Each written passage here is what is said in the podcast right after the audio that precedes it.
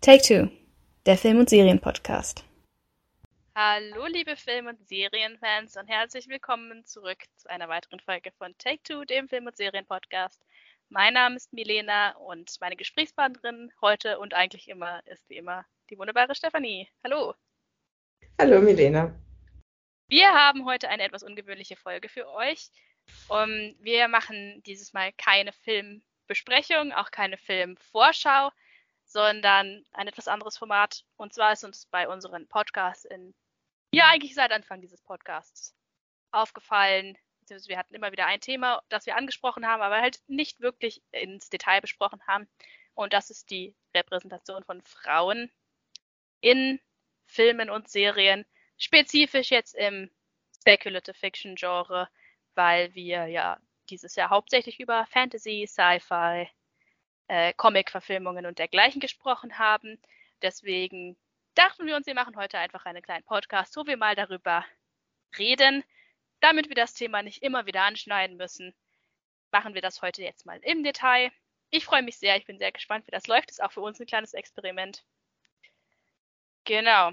Zuallererst sollte ich vielleicht noch sagen, dass keiner von uns der große Experte auf dem Gebiet ist.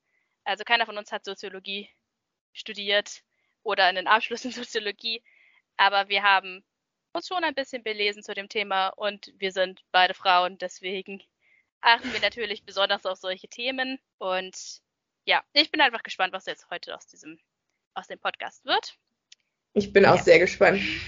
Ich muss sagen, es könnte ein bisschen durcheinander heute werden. Wir haben uns wirklich sehr viel angelesen, sehr viel vorbereitet, aber man muss auch gucken, wo man die verschiedenen Argumente und Thesen und Gedankengänge auch irgendwie anbringen kann. Also, wie gesagt, es könnte etwas coacht werden, aber wir geben, geben uns Mühe, halbwegs strukturiert zu bleiben. Und das ist eindeutig jetzt, also wir haben auch vor, unseren, unsere Diskussion hier auf Fakten zu basieren, aber es sind natürlich auch subjektive Wahrnehmungen, die wir haben, die auch mit reinfließen. Und uns ist auch bewusst, dass wir eine männliche Perspektive jetzt nicht in diesem Podcast mit dabei haben aber ich finde, das ist auch mal ganz okay, wenn Frauen über Frauen reden und einfach nur ihre Sicht darstellen. Also ich finde, das ist in Ordnung und genau, ich bin jetzt einfach mal gespannt. ja, ich bin auch gespannt. Meine erste Frage, die ich mir auch so ein bisschen gestellt habe bei der Vorbereitung für diesen Podcast ist, Steffi, wer waren eigentlich deine persönlichen HeldInnen in deiner Kindheit, als du aufgewachsen bist? In Filmen, in Büchern? Das ist eine tolle Frage, weil wir durften uns im Abi bei verkleiden als unser Kindheitsheld. Und da gab es wirklich ganz viele tolle Sachen. Einige sind als wilde Kerle gekommen. Einer kam in Darth Vader-Kostüm. Der nächste war Spider-Man. Eine ist als Hermine gekommen. Also wir hatten ganz viele verschiedene Sachen. Und bei mir hat sich die Frage überhaupt nicht gestellt. Ich wusste sofort, als wer ich, als wer ich gehen möchte. Und das war Prinzessin Leia. Ich vergöttere Prinzessin Leia und Carrie Fisher bis heute. Ich habe Star Wars gesehen, da war ich sechs, sieben Jahre alt. Und ich war von vornherein ein riesen Prinzessin Leia-Fan. Das war einer meiner größten Vorbilder. Ich muss sagen, ich habe auch eine Serie über drei Meerjungfrauen sehr geliebt, ähm, die sich auch dadurch auszeichnete, dass es halt um Frauenfreundschaften ging und drei sehr unterschiedliche Frauencharaktere, die alle sehr vielschichtig und komplex waren. Und da also Cleo Satori war mit Sicherheit auch einer meiner absoluten Vorbilder. Genau, also das wären jetzt so die Leute, die mir als, als erstes ins Gedächtnis kommen. Also auf jeden Fall Frauen. Ich habe Männer, Männercharaktere konnte ich mich immer gut hineinversetzen, aber identifiziert habe ich mich dann halt am meisten dann doch eher mit den weiblichen Charakteren. Wie war das bei dir? Also nur für die Leute, die nicht so bewandert sind mit australischen Teenager-Serien. Steffi redet über H2O plötzlich mehr, Jungs. Falls jemand das gefragt hat. Eine gute, gute Serie. Ey, es war wirklich so. Ich habe letztens wieder ein Interview mit Carrie Bahane gesehen, die gesagt hat, wenn man die, also die, die Ricky gespielt hat, eine der Hauptcharaktere, wenn man die Serie von außen betrachtet, dann ging es eigentlich nur darum, wie Freundinnen zusammenhalten, um halt gemeinsam das Teenie-Leben zu bewältigen. Dass sie dabei noch so Meerjungfrauen werden, wenn, wenn Wasser berührt wird, ist tatsächlich gar nicht so wichtig. Du, äh, was war das angesprochen, was auch generell für viele Fantasy-Filme gilt? Ja, meine Kindheitshelden, das war auch so ein bisschen der Hintergrund dieser Frage waren tatsächlich überwiegend männliche Figuren. Mhm. Und ich habe auch festgestellt, wenn ich an Rollenspielen teilnehme, zum Beispiel Pen and Paper oder dergleichen, dass ich dann oft männliche Charaktere spiele, weil ich mich persönlich immer besser mit männlichen Charakteren identifizieren konnte. Und ja, meine Kindheitshelden waren dann halt wirklich so Leute wie Frodo Beutlin oder Bilbo Beutlin oder äh, Sherlock Holmes oder solche Figuren, die ich halt ganz toll fand. Ja. Interessant, dass wir da schon wieder so unterschiedlich sozialisiert genau. sind, obwohl wir aus der gleichen Familie kommen. Genau, auch ähm, als ich klein war, liefen natürlich auch Serien mit weiblichen, weiblichen Heldinnen. Ich war ein großer Fan der Zeichentrick-Serie. Ja, ich kann, kann es, ich, kann es, ich kann es nicht verbergen. Ich war großer Fan, als ich sechs war. Aber halt auch so Sachen wie Jim Knopf. Und ehrlich gesagt hat es mich nie gestört, dass Jim Knopf ein Junge ist. Ich hatte das, das war für mich überhaupt kein Thema. Genau Bei Wiki übrigens, zum dass, Beispiel dass Jim Knopf schwarz war, das war für mich auch kein Thema. Das stimmt. Dachte, das ist mein Held, so ist mir egal, wie er aussieht. Das ähm, stimmt, bei Jim Knopf, das hattest du generell merkst du sowas als Kind, glaube ich nicht. Ich habe auch als Kind nie gewusst, ist wirklich eine Frau oder ein Mann. Aber es war auch eigentlich kein Thema, oder? Nee.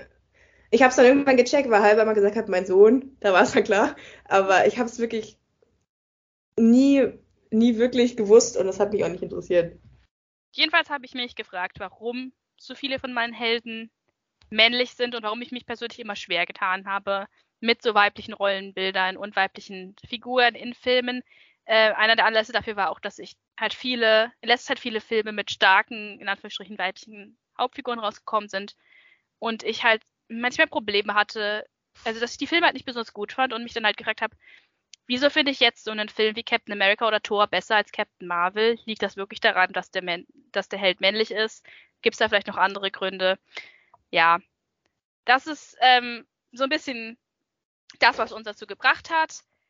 Also für mich. Und, und also bei mir, mich hat es auch dazu gebracht, da genau darüber nachzudenken, weil jetzt eben die Rings of Power Serie rauskam und diese ganz große Diskussion war um Galadriel als Hauptcharakter und ich mich halt gefragt habe, okay, liegt es einfach jetzt daran, dass es das erste Tolkien-nische Werk ist, wo eine Frau im Fokus steht? ist sie vielleicht einfach als Charakter einfach halt schlecht geschrieben und es hat überhaupt nichts mit ihrem Geschlecht zu tun? Hängt es vielleicht zusammen, dass sie als Frau einfach schlecht geschrieben ist? Dann hätte man vielleicht einen männlichen Charakter in der Serie besser geschrieben. All diese Fragen hatte ich eben, als ich die Serie geguckt habe, weil ich halt mit Galadriel als Hauptcharakter sehr unzufrieden war. Und ja, deswegen gab es, glaube ich, viele Anlässe, warum wir jetzt einfach mal darüber reden wollen. Genau, Rings of Power war sicherlich ein großes, großer Faktor auch, weil wir haben viel über Galadriel gelästert in unserem Podcast.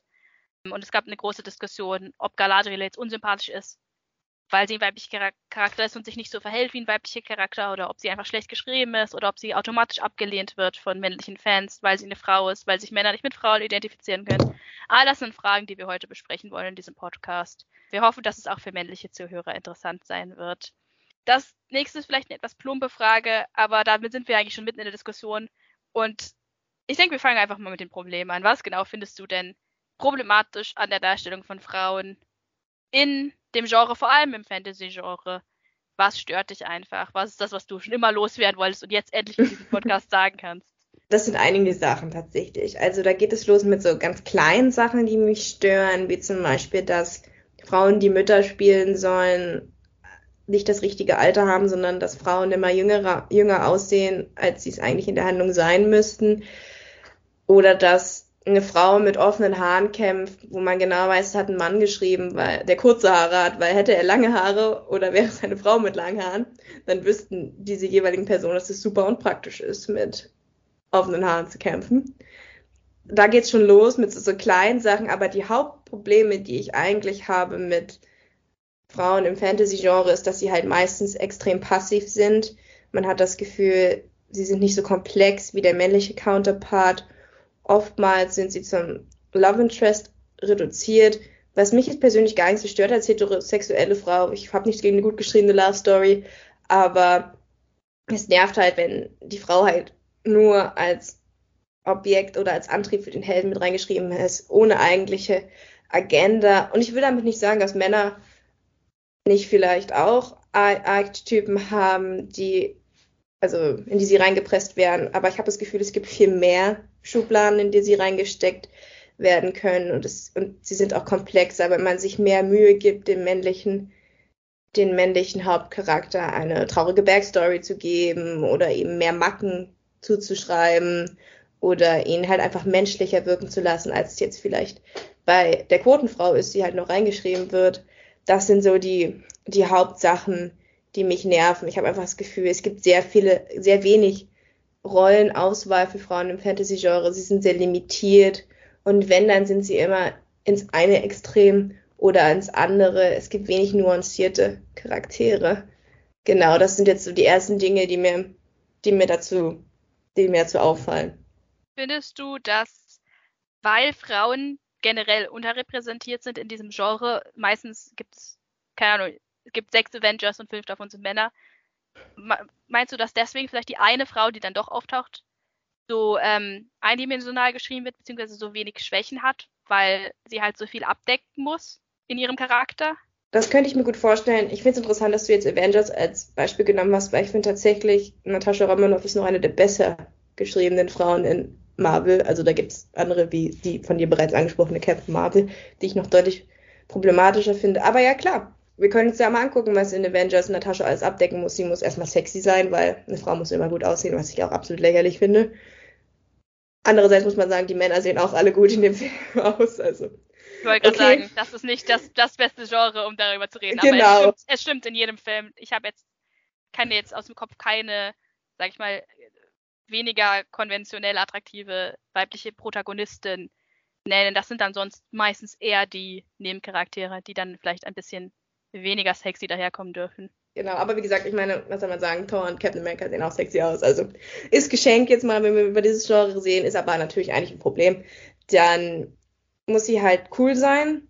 Sie hat es eh schon schwieriger, weil sie hat keine Superkräfte im Gegensatz zu den anderen. Sie muss also über ihre Fähigkeiten als Spionin kommen. Das macht sie natürlich sehr, lässt sie sehr kalt wirken, sehr emotionslos. Dann ist da auch noch der ganze Plot damit, dass sie keine Kinder bekommen kann. Das lässt sie natürlich, das drängt sie dann sehr aus dieser Mutterrolle raus, die halt sonst immer für Frauen vorgesehen wird und die automatisch damit verbunden ist, was ich sehr, sehr schlimm finde, ob eine, eine Frau menschlich ist oder nicht, ob sie Empathie für Kinder hat oder nicht.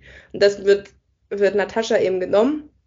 Ja, also ich finde, bei ihr sieht man, sieht man schon einige Probleme, die so ein Frauencharakter halt vereint. Hinzu kommt natürlich auch die Tatsache, dass sie ihren eigenen Film viel zu spät bekommen hat, dass da oh, überhaupt ja. darüber diskutiert wurde, ob sie überhaupt einzeln als Charakter funktionieren kann, bis es schon viel zu spät war.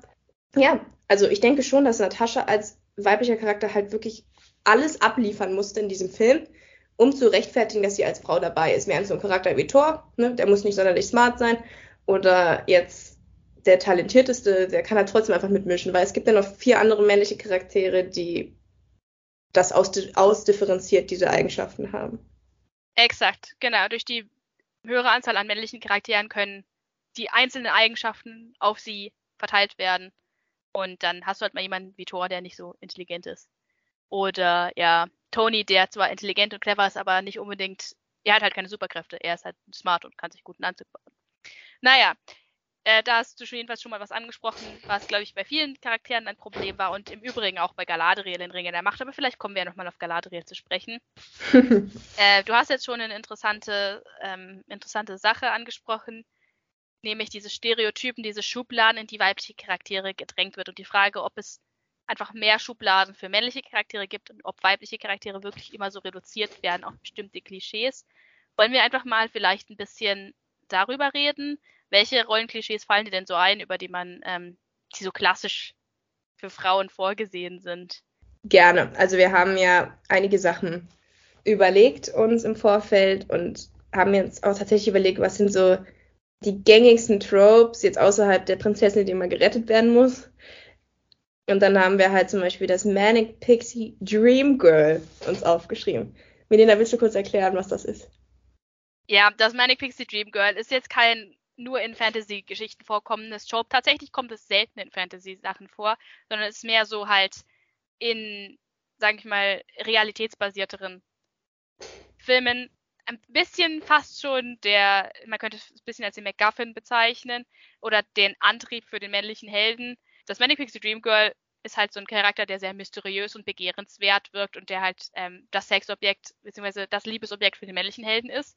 Aber das, was sie so attraktiv macht, ist, dass sie halt, man sie nie wirklich richtig kennenlernt, sondern sie hat kaum eine eigene Persönlichkeit. Sie ist wirklich mehr so eine Hülle. Sie ist halt wirklich so das Äquivalent vor dem Schatz am Ende des Regenbogens, den der Held äh, finden muss.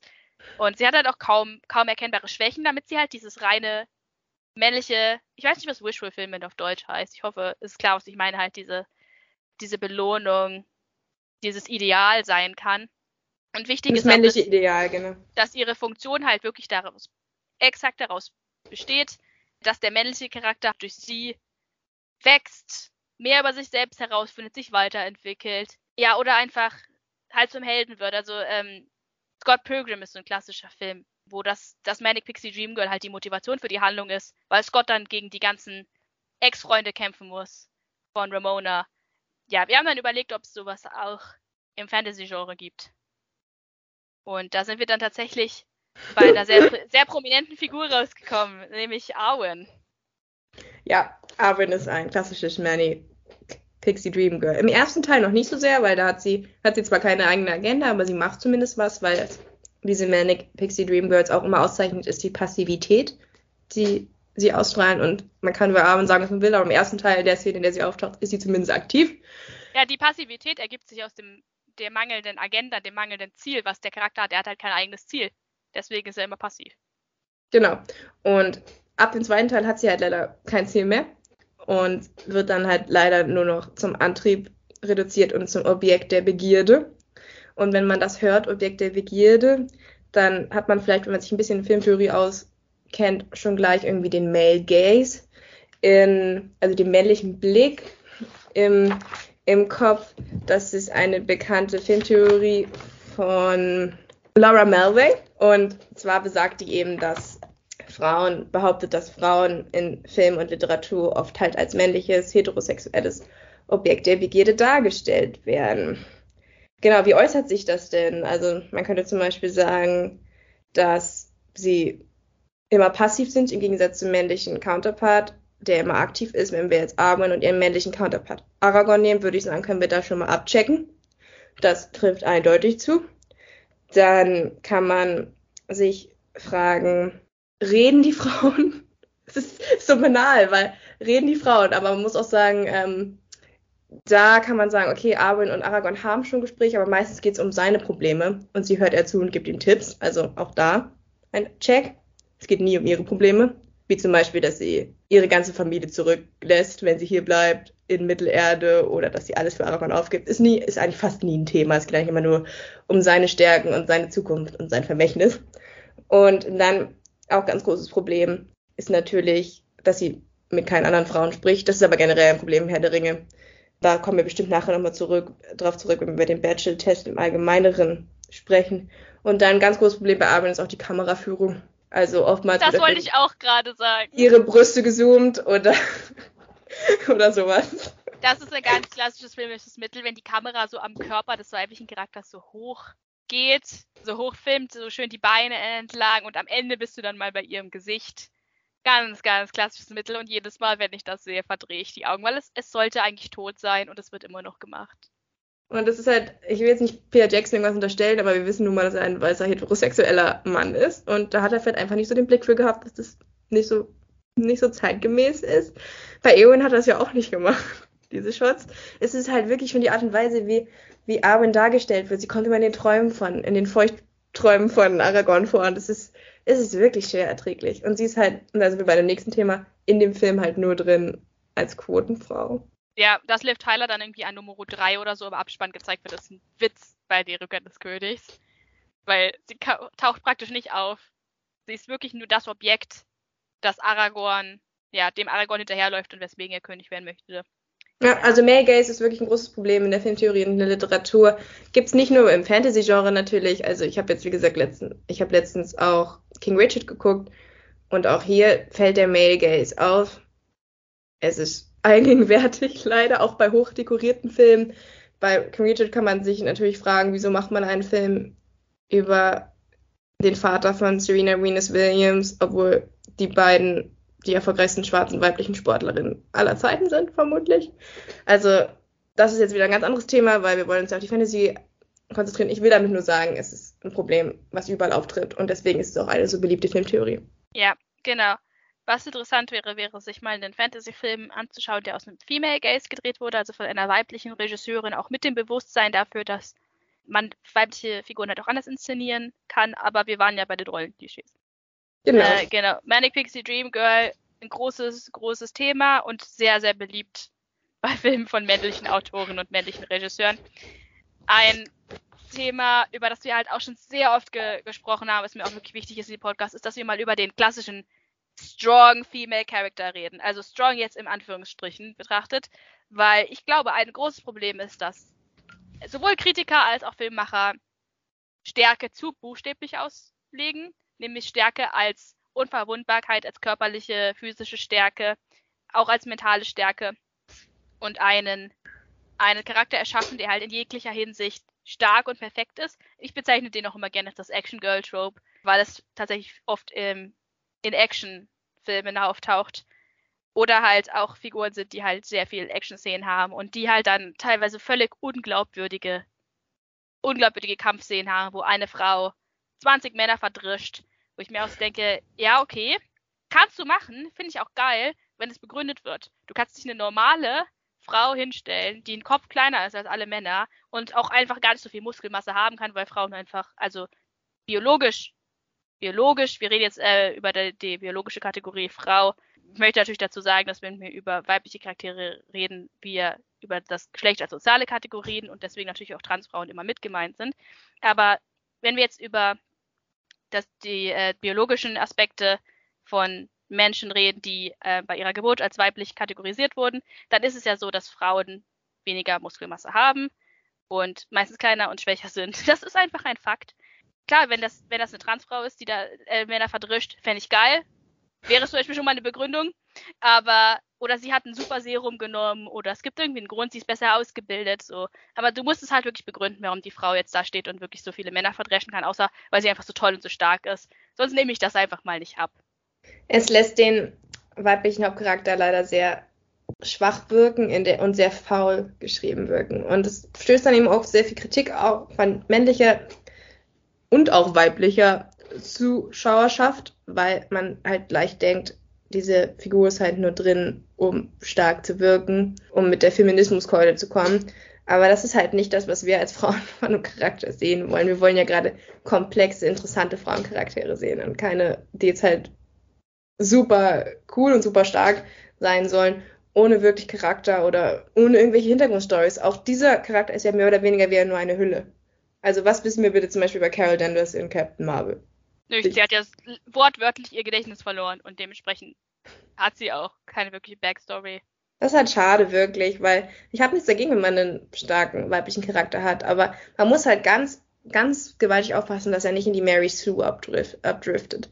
Auch wieder ein ein schönes Wort, ein schönes Trope, der, was halt mehr oder weniger einen perfekten weiblichen Charakter beschreibt. Die Mary Sue. Das männliche Äquivalent wäre Gary Stu.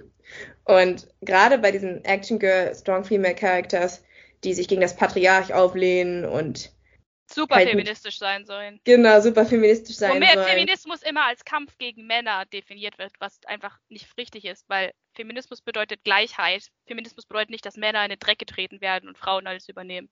Es geht um und gleiche Rechte.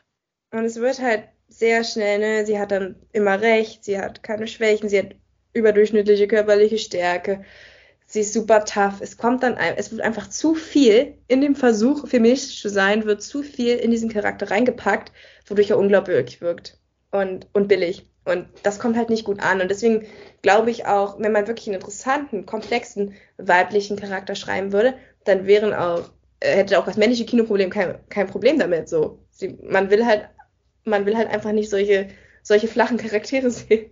Egal, was für ein Geschlecht es ist.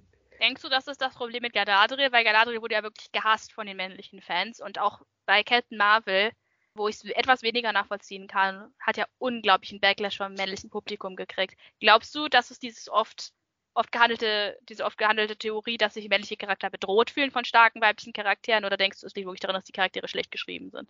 Es ist so witzig, weil ich gerade genau das Wort bedroht im Kopf habe. Ja, mhm. glaube ich schon, dass sie haben Angst von dem Feminismus überrollt zu werden und dass männliche Charaktere dann halt rausgeschrieben werden zugunsten einer Frau. Und vielleicht haben sie das Gefühl, ist wie gesagt meine Meinung, ich bin kein Mann, aber vielleicht haben sie das Gefühl, dass männliche Charaktere halt besser geschrieben sind, deswegen wollen sie auch mehr männliche Charaktere sehen. Keine Ahnung, ist jetzt nur eine Vermutung, die ich hier aufstelle, aber es ist auf jeden Fall ein Problem, weil ich glaube, wenn Galadriel ein Mann gewesen wäre, wäre sie anders geschrieben worden in dieser Serie. Ziemlich sicher. Das ist ja mal, das ist mal eine interessante Frage, über die wir reden können. Wenn Galadriel ein Mann wäre, meinst du, sie wäre exakt der gleiche Charakter? Oder warum denkst du, wäre sie anders geschrieben? Warum denkst du, dass ein ähm, männliche Galadriel nicht existieren würde und vielleicht auch einfach genauso wenig Erfolg hätte? Ich glaube, männliche Galadriel wäre mehr wie Halbrand. Ähm, sassy, witziger, durchtriebener, manipulativer und dadurch interessanter. Glaube ich jetzt persönlich. Er wäre halt nicht auf Krampf so gut gemacht. Weißt du, dieses, sie ist einfach rein in der Seele und perfekt und so und uns wird ja versucht zu verkaufen, dass Galadriel nicht so ist, aber ihre Handlungen zeigen dann eben was anderes. Und ich glaube, wenn man einen männlichen Hauptcharakter hat, einfach, vielleicht auch, weil die äh, Drehbuchautoren da Angst haben, dass sie in eine Schublade gesteckt werden, kann, hat man mehr Freiheiten einfach, weil man nicht so viele Erwartungen bedienen muss. Ich glaube wirklich, dass Galadriel als Mann anders getickt hätte. Ziemlich sicher. Was ich meinst du? Ich versuche gerade darüber nachzudenken, ob mir eine männliche Galadriel einfällt. Also ob es im Herr der Ringe Universum einen männlichen Charakter gibt, der alle Leute verprügelt, immer recht hat, nie kritisiert wird. Und ehrlich gesagt fällt mir keiner ein. Weil selbst Aragorn, der glaube ich noch am ehesten in diese Richtung geht, wird schwächer gezeichnet, zweifelt auch mal an sich, verliert auch mal einen Kampf, muss ja. man einstecken. Und das macht ihn menschlich. Äh, dass er eben nicht perfekt ist. Von den Helden will ich gar nicht erst anfangen. Frodo und Sam sind zum Beispiel zwei der besten Charaktere, die ich kenne, einfach weil sie so viele männliche Rollenklischees nicht bedienen das fängt schon damit an, dass sie einfach sehr klein und sehr schwach sind und deswegen Au. immer gerettet werden müssen. Guck mal, eine Galadriel, die so verbissen ist, was Sauron angeht, könnte eigentlich, hätte das Potenzial eigentlich für einen weiblichen Boromir. Ist sie ja. aber nicht. Weil sie nie scheitert. Also jetzt ist sie gescheitert. Das wird jetzt genau. interessant. Das in Staffel 2. Das ist auch das, was ich noch anfügen möchte. Man kann darüber reden, ob Galadriel in Wirklichkeit gar nicht so perfekt sein soll, weil sie ja einen sehr großen Fehler macht. Ich will jetzt nicht sagen, welchen, weil wenn vielleicht auch Zuhörer diese tolle Serie nicht gesehen haben. Aber tatsächlich wird ja dann am Ende das ein bisschen dekonstruiert von Galadriel, weil wir jetzt sehen, dass sie doch nicht ganz so perfekt ist. Aber uns wird halt wirklich neun Folgen lang gezeigt, dass sie, egal wo sie hinkommt, sie alle Leute rumkommandiert, immer recht hat, alle Leute sie so to sofort toll finden. Ja. Sie kommt aufs Schiff und die Numenora sind so, oh wow. Und denkst halt wirklich so, okay, es ist einfach nur eine Frau in der Rüstung. So krass ist jetzt nicht. Also, ja, ich weiß nicht, es geht viel um Rezeption. Das hast du ja auch bei der Mary Sue Trope angedeutet. Eine richtige Mary Sue ist eine ist kein nicht unbedingt nur ein perfekter weiblicher Charakter, sondern vor allem ein Charakter, der von allen anderen auch toll gefunden wird. So. Ja, das ist ganz wichtig. Sie kann, der, sie kann der nutzloseste Charakter sein, aber alle finden sie toll, alle loben sie, alle, alle verlieben sich in sie, alle finden sie ist der tollste Charakter. Und das hatte halt Galadriel zu einem gewissen Punkt in Numenor auch, dieses, dieses Tropige. Ich habe da ein gutes Beispiel, es nennt sich Elena Gilbert. Oder Elena Gilbert ist der furchtbarste Charakter in Vampire Diaries. Wie gesagt, das habe ich auch schon im, im, im, letzten Podcast irgendwann mal gesagt, es ist immer schwer, wenn der, Haupt, der Hauptcharakter zu sein. Der kommt nie gut weg. Aber sie ist halt wirklich absolut unerträglich. Ich weiß nicht, ob das auch so für das äh, Vampir-Genre irgendwie auch wieder sowas ist, weil Bella Swan wird das ja auch nachgesagt. Aber in Twilight kenne ich mich nicht so gut aus. Aber da kann ich sagen, Elena Gilbert ist wirklich der unnützste Charakter aller Zeiten. Ständig muss sie gerettet werden sie sorgt nur für Stress zwischen den beiden Brüdern. Wirklich, es ist einfach nur furchtbar. Sie ist der moralische Kompass für alle, macht aber die ganze Zeit irgendwelche moralischen Sachen, die überhaupt nicht, äh, die überhaupt nicht okay sind, wie den einen Bruder mit dem anderen zu betrügen. Solche Sachen halt. Aber trotzdem finden sie alle toll. Egal, wo sie hinkommen. Ich glaube, alle männlichen Charaktere, die Hauptcharakter waren, fast alle hatten eine Beziehung mit Elena. Das ist interessant, weil ich weiß gerade nicht, ob die Autoren von Vampire Diaries männlich sind. Ich weiß, dass die Bücher von der Frau geschrieben sind, aber die Serie basiert ja nur sehr lose auf den Büchern. Hm. Weil bei Galadriel ist, glaube ich, einer der Probleme wirklich, und bei allen weiblichen Charakteren, seien wir mal ehrlich, Miriel, Bronwyn, alle weiblichen Charaktere in Rings of Power sind von Männern geschrieben worden und das merkst du. Weil ich glaube, äh, das ist, nennt sich Überkompensation. Viele männliche Autoren sind sich inzwischen bewusst, dass Frauen nicht immer nur die Prinzessin sein möchten, die gerettet wird, und versuchen das umzudrehen und machen dann so sehr aktive äh, Powerfrauen aus ihnen, geraten dann aber schnell ins andere Extrem und machen dann einen Charakter draus, der, mit dem sich keine Frau mehr identifizieren kann, weil die, der Charakter keine Schwächen hat und dadurch total unglaubwürdig, unglaubwürdig wird und deswegen auch uninteressant, weil, wie du ja schon gesagt hast, ein interessanter Charakter hat einen, ist vielschichtig, hat Schwächen, hat einen inneren Konflikt. Konflikte sind so wichtig für Charaktere. Ein, ein Entwicklungspotenzial, etwas, wohin sich der Charakter entwickeln kann, wo er noch besser werden kann oder auch schlechter. Ich habe auch nichts gegen den guten ähm, Hero to Villain Arc. Und das geht halt manchmal diesen Charakteren auf, weil die äh, ab, weil die Charaktere einfach nur perfekt sein sollen. Und Ja. ich persönlich als Frau habe einfach gar kein Problem, mich mit einem gut geschriebenen männlichen Charakter zu identifizieren. Mir persönlich ist das Geschlecht des Charakters total Rille, solange der gut geschrieben ist. Und ich identifiziere mich dann besser mit einem nicht so perfekten Charakter, der männlich ist, als mit jemandem wie Galadriel. Eine Sache noch zu der Debatte. Ich glaube einfach, dass das die ganze Sache mit Feminismus in Film und Literatur, wir reden jetzt auch oft über Literatur, weil diese Werke nun mal auch eine literarische Vorlage haben, nicht vorantreibt. Ich glaube, es ist eher schädlich, weil dann halt der, die Leute in, im Kino sitzen und sich denken, boah, was ist das denn? Wieder hier die Feminismuskeule rausgeholt und dann kriegen wir so einen platt gesch- geschriebenen Charakter. Ich würde DrehbuchautorInnen raten, einfach mehr mu- mutiger zu sein und vielleicht den Charakter einfach so zu schreiben, ohne das Geschlecht vorher festzulegen und dann irgendwie freier zu sein. Also halt wirklich jetzt einfach mal das Geschlecht beiseite schieben. Auch eine Frau kann saufen. Oder so, oder so. Also es ist halt diese geschlechtsspezifischen Sachen, die immer einem Bio dem biologischen Geschlecht zugeordnet zu werden, werden, würde ich, würde ich einfach versuchen, beiseite zu lassen. Und dann kommt da auch ein starker Frauencharakter bei Raum, der aber trotzdem interessant ist. Mein Lieblingsbeispiel dabei ist ja immer Alien, weil die Charaktere alle ohne, ohne Geschlechterzuordnung geschrieben wurden. Und dann wurde tatsächlich als die Hauptfigur eine Frau gecastet, wobei die Drehbuchautoren nachher auch gesagt haben, dass sie sich keine Frau vorgestellt haben bei dem bei Ripley und dass Ripley eigentlich schon ein Mann sein sollte. Aber dadurch, dass sie es halt nicht festgelegt haben, wurde dann halt eine Frau gecastet in der Rolle und ist auch bis jetzt eine der ikonischsten Actionhelden, Heldinnen der Geschichte. Weil Ripley ist einfach toll. Ripley ist eben nicht auf diese weibliche Rolle festgelegt, sondern kann halt genauso die gleiche Figur sein, die sie halt auch gewesen wäre, wenn sie ein Mann gewesen wäre.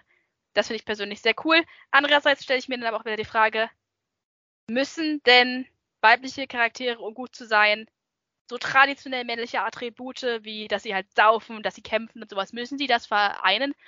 Ist das das Kriterium für einen gut geschriebenen we- weiblichen Charakter, dass er halt nicht diese typisch weiblichen Attribute in sich vereint? Du merkst schon, worauf ich hinaus will. Das natürlich jetzt Das ist eine schöne Überleitung. schön zugespitzt, die, diese Frage. Ich finde halt persönlich, dass du auch eine, einen weiblichen Charakter haben kannst, der Make-up liebt, der gerne Kleider trägt, der überhaupt nicht mutig ist, der niemanden verdrischt und der trotzdem ein toller Charakter sein kann. Mit Schwächen. Sowas würde ich auch ganz gerne mal sehen. Das finde ich auch sehr schön. Und du sprichst damit einen Trope an, den wir uns auch, ein, ein Stereotyp, den wir uns auch überlegt haben. Und zwar Not Like Other Girls hast du ihn getauft. Sehr, sehr schöne Bezeichnung, finde ich. Du kannst gleich erklären, warum er so heißt. Und dabei geht es eben um Charaktere, die betont männlich daherkommen, wie zum Beispiel Katniss, die jagen und ja, gerne Hosen tragen und reiten und sich gern schmutzig machen und überhaupt nichts von Männern wissen wollen und dann halt dadurch nicht so sind wie andere Frauen, die dann gleichzeitig in dem Vergleich schlechter wegkommen, weil das ist ja das Ideal, was dir dann präsentiert wird. Es ist eigentlich nicht unbedingt nur ein, ein Topos, dieses Not Like Other Girls, sondern es ist auch ein Mechanismus, mit dem einige weibliche Charaktere besser aussehen sollen als andere und sozusagen hervorgehoben werden, weil sie sich eben abheben und dieses Du bist so anders als andere Frauen wird dann praktisch als Kompliment aufgefasst. Ja, mein Lieblingsbeispiel ist immer Arya in Game of Thrones. Sie kämpft gerne, sie möchte keine Lady sein und das wird halt als was super Tolles dargestellt, aber dadurch werden halt gleichzeitig andere Frauen abgewertet, unter anderem halt Sansa, die halt Sansa möchte halt ihren Prinzen haben. Sansa trägt gerne Kleider, Sansa mag sticken und das wird als was Schlechtes dargestellt.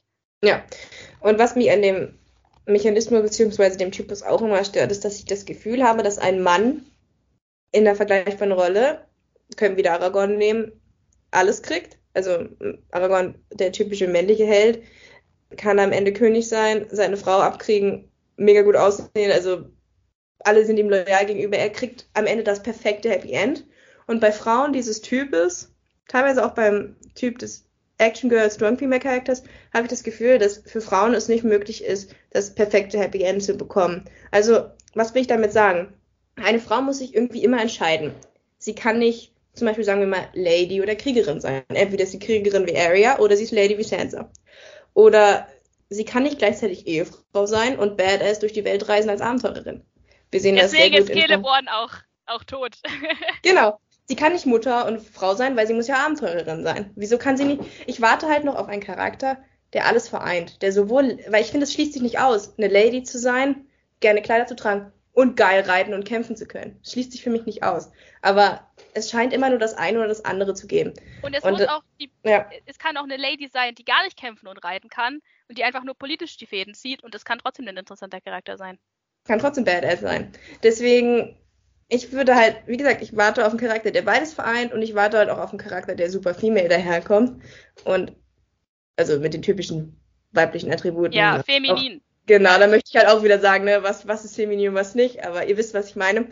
Und der trotzdem badass ist und cool ist. Aber ich habe dieses Not Like Other Girls jetzt auch schon oft genug gesehen. Ja, das Problem ist halt, dass man weiblich und feminin gleichsetzt und dass man halt, da, da sind wir wieder bei, bei Geschlecht als biologische Kategorie versus Geschlecht als soziale Kategorie und dass halt von Frauen bestimmte Dinge erwartet werden. Und Frauen können eigentlich nicht gewinnen. Wenn sie sich an diese Attribute halten, wenn sie sich schminken, wenn sie hübsch aussehen, wenn sie versuchen, Männern zu gefallen, dann werden sie als schwach wahrgenommen. Wenn sie versuchen, männlich zu sein und sich von dem abzuheben, ähm, werden sie als unnatürlich wahrgenommen. Frauen müssen sich immer positionieren, ist das, was ich sage. Und Männer müssen sich nicht positionieren, weil es für sie keine Blaupause gibt. Oder es gibt auch eine Blaupause für Männer, das will ich gar nicht abstreiten. Es gibt auch für Männer bestimmte Attribute, die sie erfüllen müssen, um männlich zu sein. Aber ich würde sagen, dass wir in der Hinsicht schon viel weiter sind und dass wir schon viel mehr Komplexität bei männlichen Charakteren haben. Wohingegen weibliche Charaktere halt wirklich sich immer positionieren müssen zu diesem Weiblichkeitsideal. Und egal auf welcher Seite sie fallen, sie kommen immer schlecht weg.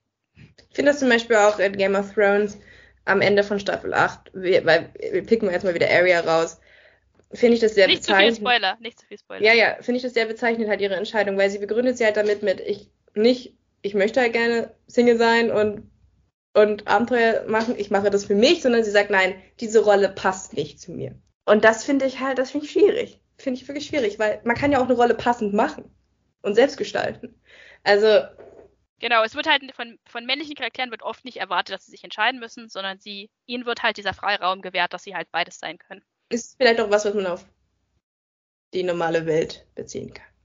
Sicher, das, das ist ja auch einer der Gründe, warum wir das hier alles machen mit dem Podcast und so. Fiktion repräsentiert natürlich immer bis zu einem gewissen Punkt unsere Gesellschaft, wobei ich gerade spekulative Fiktion, also Speculative Fiction, interessant finde, weil sie ja den Anspruch hat, sich abzuheben von unserer realen Welt und trotzdem so viele Sachen repräsentiert oder sich auch teilweise in der Abhebung oder in dem Kontrast zu unserer Welt dann auch wieder positioniert. Interessante, interessante Themen. Vielleicht noch ein Punkt, den ich wichtig finde zu erwähnen, gerade bei diesem Not Like Other Girls Ding, ist, dass immer unterstellt wird, dass Frauen diese Sachen, also bestimmte Sachen, die halt als typisch feminin konnotiert sind, wie zum Beispiel Kleider tragen. Kleider sind so ein Stein des Anstoßes in der Fantasy. Wirklich, Frauen positionieren sich immer, tragen sie Kleider oder tragen sie keine Kleider. Dass sie das halt nur machen, um männlichen Charakteren zu gefallen. Und das sind eine Frau, die einfach ein Kleid tragen kann, weil es bequem ist. So. Das ist immer. Oder weil sie sich daran hübsch findet. Ja, man kann ja auch für sich selbst hübsch aussehen. So. Ist ja dann egal, ja. ob der Mann das gut findet oder nicht. Dass halt alle weiblichen Charaktere ich, wir, wir, nehmen jetzt immer nur Negativbeispiele, wir müssen auch noch über positive reden. Aber das halt, dass weibliche Charaktere immer in Bezug auf männliche Charaktere konzipiert sind. Nämlich, ja, wie stehen sie zu den männlichen Charakteren? Versuchen sie den Männern zu gefallen? Versuchen sie den Männern nicht zu gefallen? Gefallen sie den Männern? Wie stehen die männlichen Charaktere zu ihnen? Dass sie nicht in Isolation erzeugt werden. Und ich glaube nicht, dass sich Tolkien gedacht hat, als er Aragorn erfunden hat. Was denken jetzt eigentlich Arwen und Eowyn so über den Aragorn? Sondern er hat einfach einen interessanten Charakter erfunden. Aber Frauen mhm. müssen halt immer in Bezug zu Männern gezeigt werden. Und da kommen wir auch gleich nachher noch zu einem interessanten Thema, glaube ich, wenn wir nämlich über Frauen und Frauenbeziehungen reden. Ja, ja. Aber wir wollen ja noch ein bisschen über Sachen reden, wie man das nicht machen soll. Dann haben wir uns halt bestimmte Rollentypen rausgesucht. Und ähm, da müssen wir natürlich auch noch über andere Typen reden. Also wir haben manche Sachen, werden wir jetzt nicht besprechen. Es gibt so viele Klischeetypen. Wir könnten auch noch über den Heiler-Typ reden, die immer mit der Natur verbunden ist und so ganz sanfter Typ ist und nie irgendwie böse ist und immer so mütterlich und freundlich zu allen. Naiv. Naiv. Aber ähm, ich dachte, wir reden auch vielleicht noch so ein bisschen über halt so die klassische, attraktive, sexy Lady, die es halt auch noch gibt. So die Bombshell-Typen.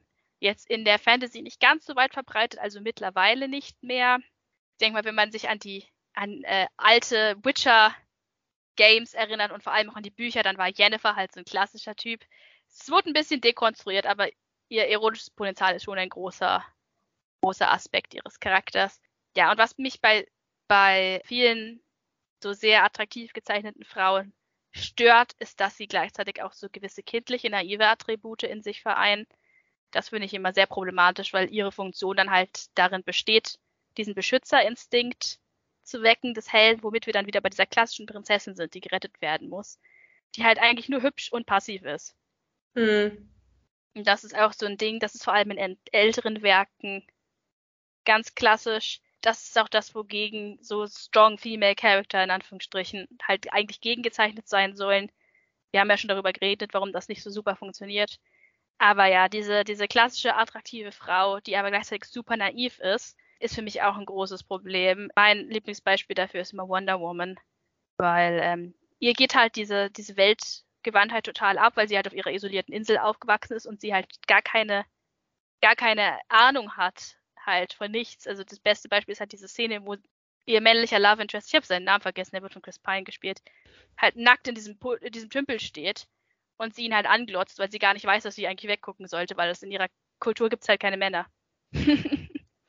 Und ja. sie, sie halt äh, teilweise durch ihre Natürlichkeit, ihre Natürlichkeit wird aber so total erotisch aufgeladen und wird halt so als so, das nennt man das Born Sexy Yesterday Trope. Ja, so Frauen, die einerseits super kindlich wirken, aber gleichzeitig super sexy und erotisch sein sollen. Ja, ich meine, da gibt es viele hier. Ähm, das ist dann teilweise schon eine Grenze zur Pädophilie. Ich sage nur Interview mit dem Vampir. Mhm. Du hast es aber auch so, also in den klassischen Disney-Stories, Dornröschen, Rapunzel. Ja, genau. Das ja, Char halt Charaktere, die ähm, isoliert ja. aufwachsen und dann genau. sind sie halt trotzdem super hot und scheren sich um die Welt, die sich nie um sie geschert hat. Also es ergibt auch irgendwie nicht so ganz Sinn. Ja, mit dem, mit dem Trope konnte ich auch nicht so viel anfangen. Also manchmal ist es ganz süß gemacht, aber meistens ist es einfach nur nervig. Ja, und das äh, finde ich halt, ja, schwierig. Die, also da gibt es ja dann auch noch den Gegentyp dazwischen, das ist dann diese femme fatale, die sich halt sehr bewusst ist ihres Sexappeals und die das auch bewusst ein setzt. Da gibt es auch einige Bond-Girls, die dann unter dieses, äh, dieses Schema fallen. Bond-Girls sind ja immer attraktiv, deswegen können sie nur entweder in die eine Kategorie fallen oder in die andere Kategorie. Genau. Es ist schwierig, ja. Aber das führt jetzt zu weit weg von unserem Fantasy-Kontext. Jedes Genre hat natürlich seine eigenen Jokes. Wenn wir jetzt über Horror reden würden, müssten wir sicherlich auch über das Final Girl und so reden wenn wir über Krimis reden würden, über Hitchcock, über Hitchcock könnte man einen ganzen Podcast machen, über seine Frauenfiguren. Aber Oder zum Beispiel High School, das Mean Girl.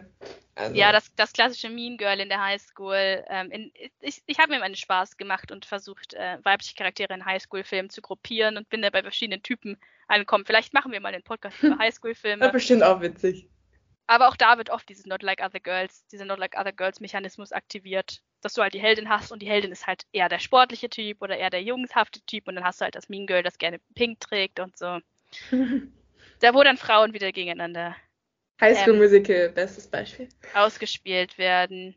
Ja, reden wir doch vielleicht mal über, das sind jetzt alles überwiegend Rollentypen für jüngere Frauen, weil uns auch aufgefallen ist, dass für ältere Frauen tatsächlich einfach sehr wenig Rollen gibt. Die meisten Frauen müssen jung und hübsch sein und dementsprechend sind auch diese Rollentypen überwiegend für junge Schauspielerinnen. Und je älter dann die Rollen werden, desto reduzierter ist das Angebot. Und dann gibt es eigentlich nur noch ganz wenige Typen, in die eine Frau reinpassen kann.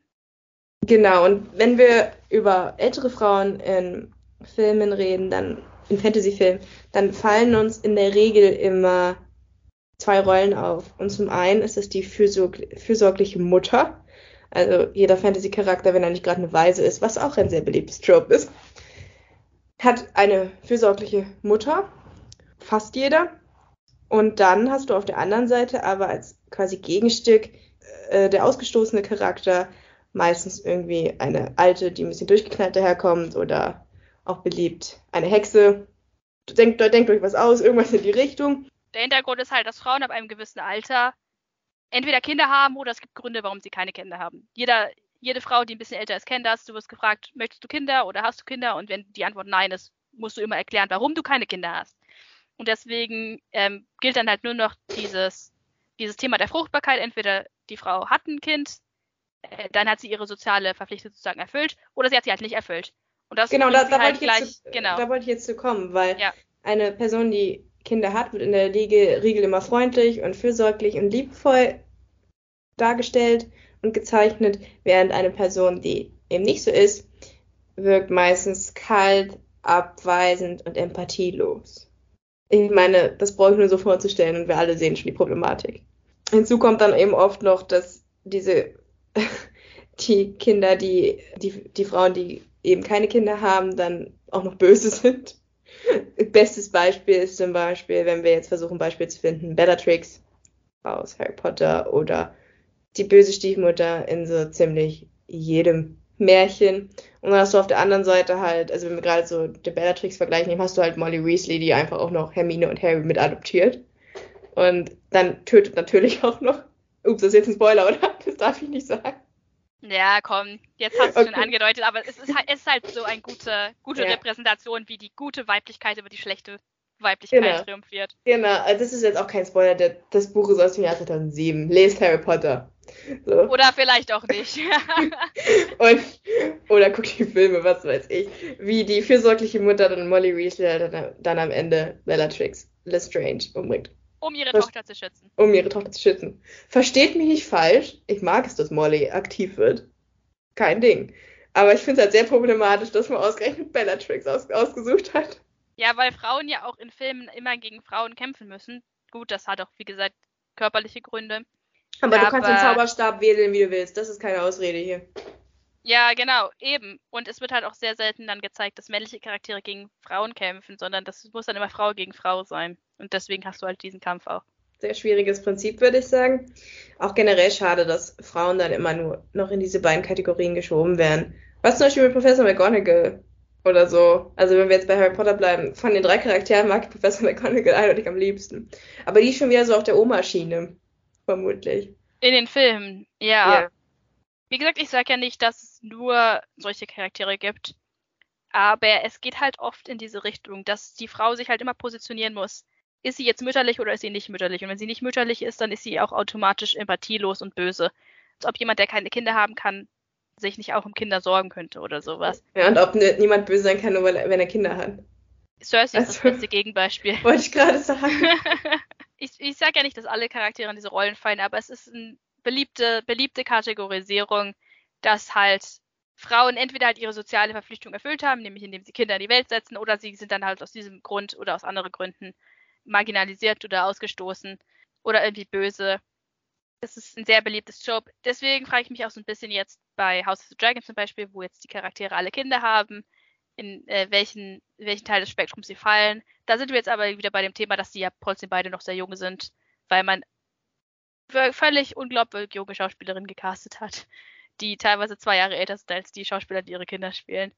Was ähm, sehr schade ist, weil Schauspielerinnen, die im richtigen Alter wären, nämlich Anfang 40, dadurch wirklich eine tolle Möglichkeit verpasst haben, eine interessante, spannende Rolle zu spielen, die vielleicht auch die, ihre Karriere nochmal noch mal einen Schub geben könnte. Ja, das finde ich auch sehr traurig. Aber da sind wir dann bei einem anderen Thema, wo wir jetzt heute nicht drüber reden wollen, nämlich, dass Frauen generell in der Filmbranche unterrepräsentiert sind. Weibliche Regisseurinnen, äh, Drehbuchautorinnen, Kamerafrauen, ja, aber wir sind schon wieder bei diesem, bei diesen Frauen müssen sexier aussehen als ihre männlichen Gegenparts und vor allen Dingen auch deutlich jünger als ihre männlichen Gegenparts aussehen. Ja, guck dir mal Greatest Showman an. Die Schauspieler, die die Kinder spielen, sind gleich alt und dann hast du plötzlich Hugh Jackman und Michelle Williams, die die Älteren spielen und Michelle Williams ist aber mindestens zehn Jahre jünger als Hugh Jackman. Und das wird dann als gleich, gleichwertig dargestellt. Sie soll dann plötzlich genauso alt sein wie er. Totaler Quatsch.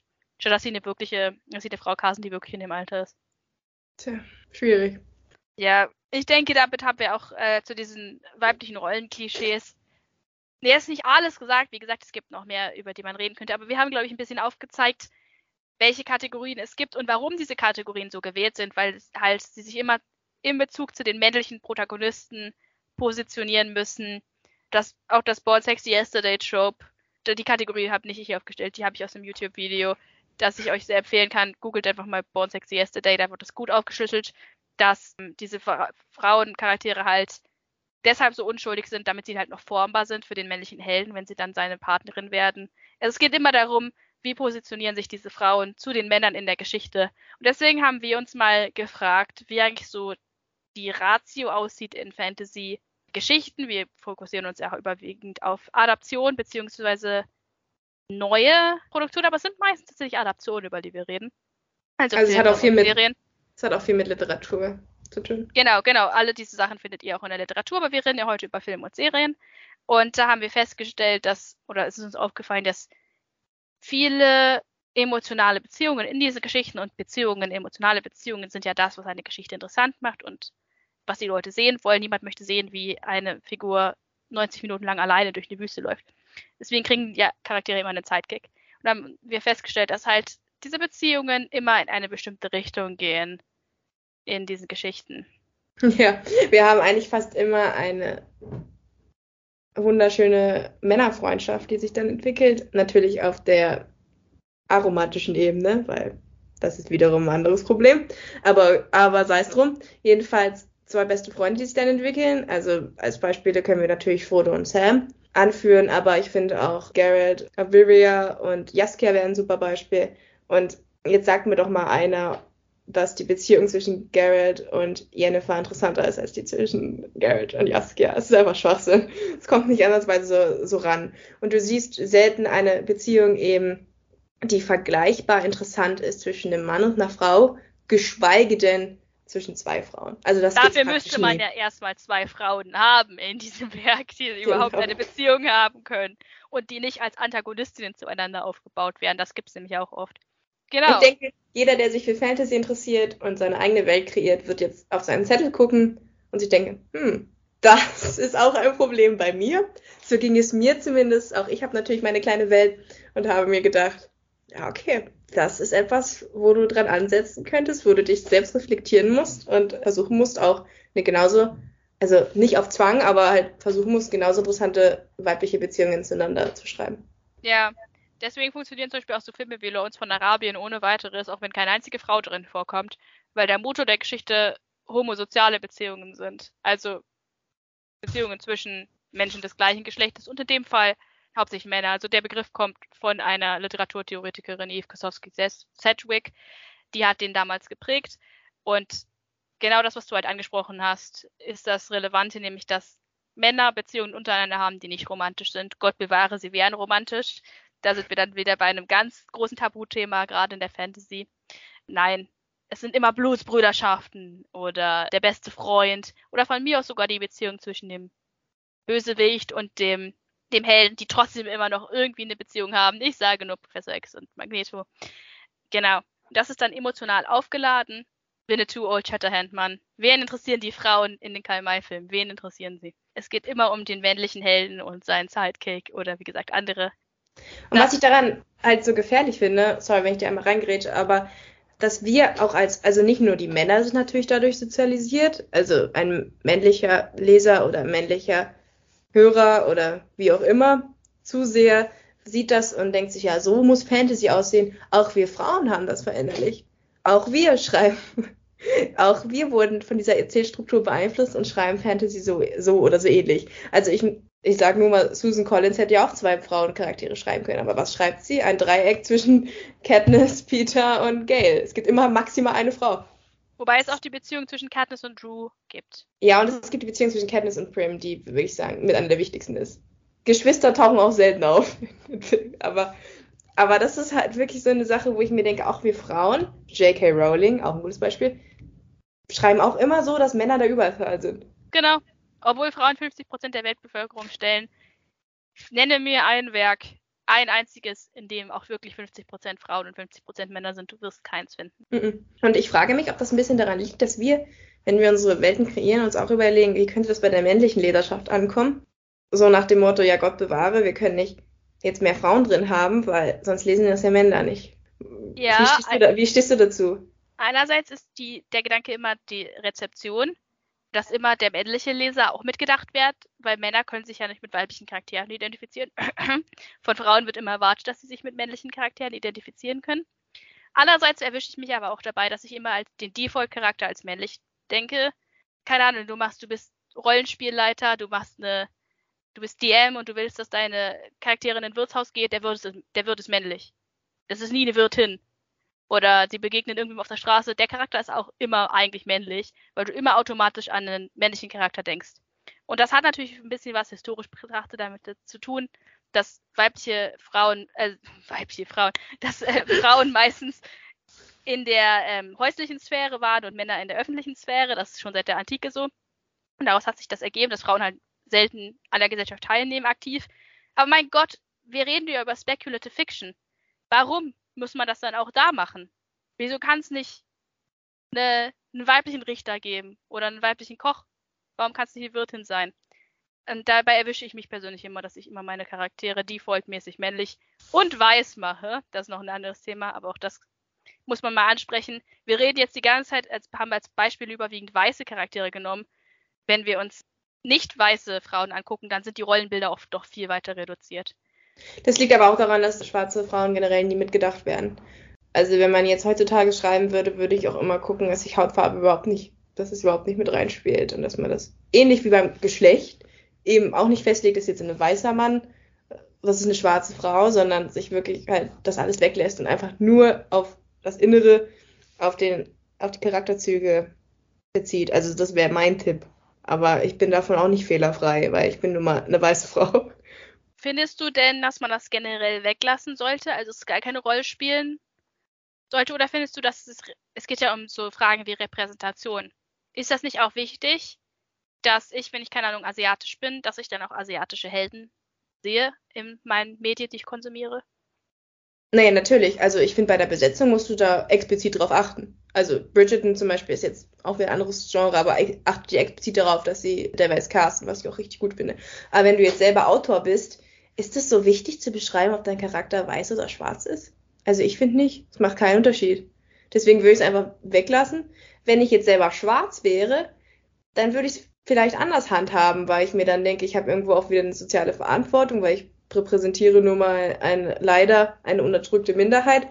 Dann würde ich vielleicht schon meine Charaktere, Charaktere explizit schwarz schreiben. Aber als weißer Autor, es gibt so viele weiße Charaktere, ich finde, gerade da muss man sich dann, würde ich versuchen, das außen vor zu lassen. Ich finde es schwer. Also ich finde es wirklich sehr schwieriges Thema. Ich würde, ich finde es einfach eigentlich am besten, wenn man ein Buch liest und Hautfarbe ist überhaupt kein Thema. Also das wäre mein, mein, mein Vorzug. Ich denke, es kommt aufs Genre an. Wenn du zum Beispiel Urban Fantasy schreibst, bist du, kannst du dich nicht so leicht, sag ich mal, aus der Verantwortung ziehen, weil das spielt dann in unserer Welt. Mhm. Und dann finde ich es schon re relevant. Eben damit du nicht bei so einer Default-Sache ankommst, wo der Leser automatisch denkt, ja, die sind eh alle weiße Charaktere. Was, ja. total, was total unrealistisch ist, wenn es zum Beispiel in London spielt, weil es gab jetzt erst eine Studie, dass inzwischen London, Leicester und Birmingham, glaube ich, im Vereinigten Königreich, dass weiße Menschen inzwischen, also weiße britische Menschen in der Minderheit sind in diesen Städten. Und wenn du dann eine Geschichte schreibst, die dort spielt und alle Charaktere sind weiß, den hast du ehrlich gesagt ein bisschen versagt als Autor, weil das dann, das ist dann Fantasy London, aber das hat dann nichts mehr mit der Realität zu tun. Äh, mhm. Anderes Thema, was ich ansprechen wollte, ist das mit dieser Identifikation. Wie siehst du das? Ist es wirklich zu viel verlangt von männlichen Rezipienten, einen Film zu gucken mit einer weiblichen Heldin und sich mit dieser weiblichen Heldin zu identifizieren oder wird es ihnen vielleicht auch einfach zu schwer gemacht? Ich finde nicht, dass es zu viel verlangt ist. Ich muss sagen, mein ganzes Leben lang muss ich mich schon mit männlichen Charakteren identifizieren, weil es nun mal meistens männliche Charaktere sind, die irgendwas machen. Ich habe jetzt zwar gesagt, meine Vorbilder sind weibliche Charaktere, es liegt aber halt auch nur daran, weil ich gerade die so toll fand, weil es minimal eine minimale Auswahl an weiblichen Charakteren gab. Nichtsdestotrotz, ich habe alle Harry Potter Bücher gelesen und ich konnte mich auch mit Harry Potter identifizieren.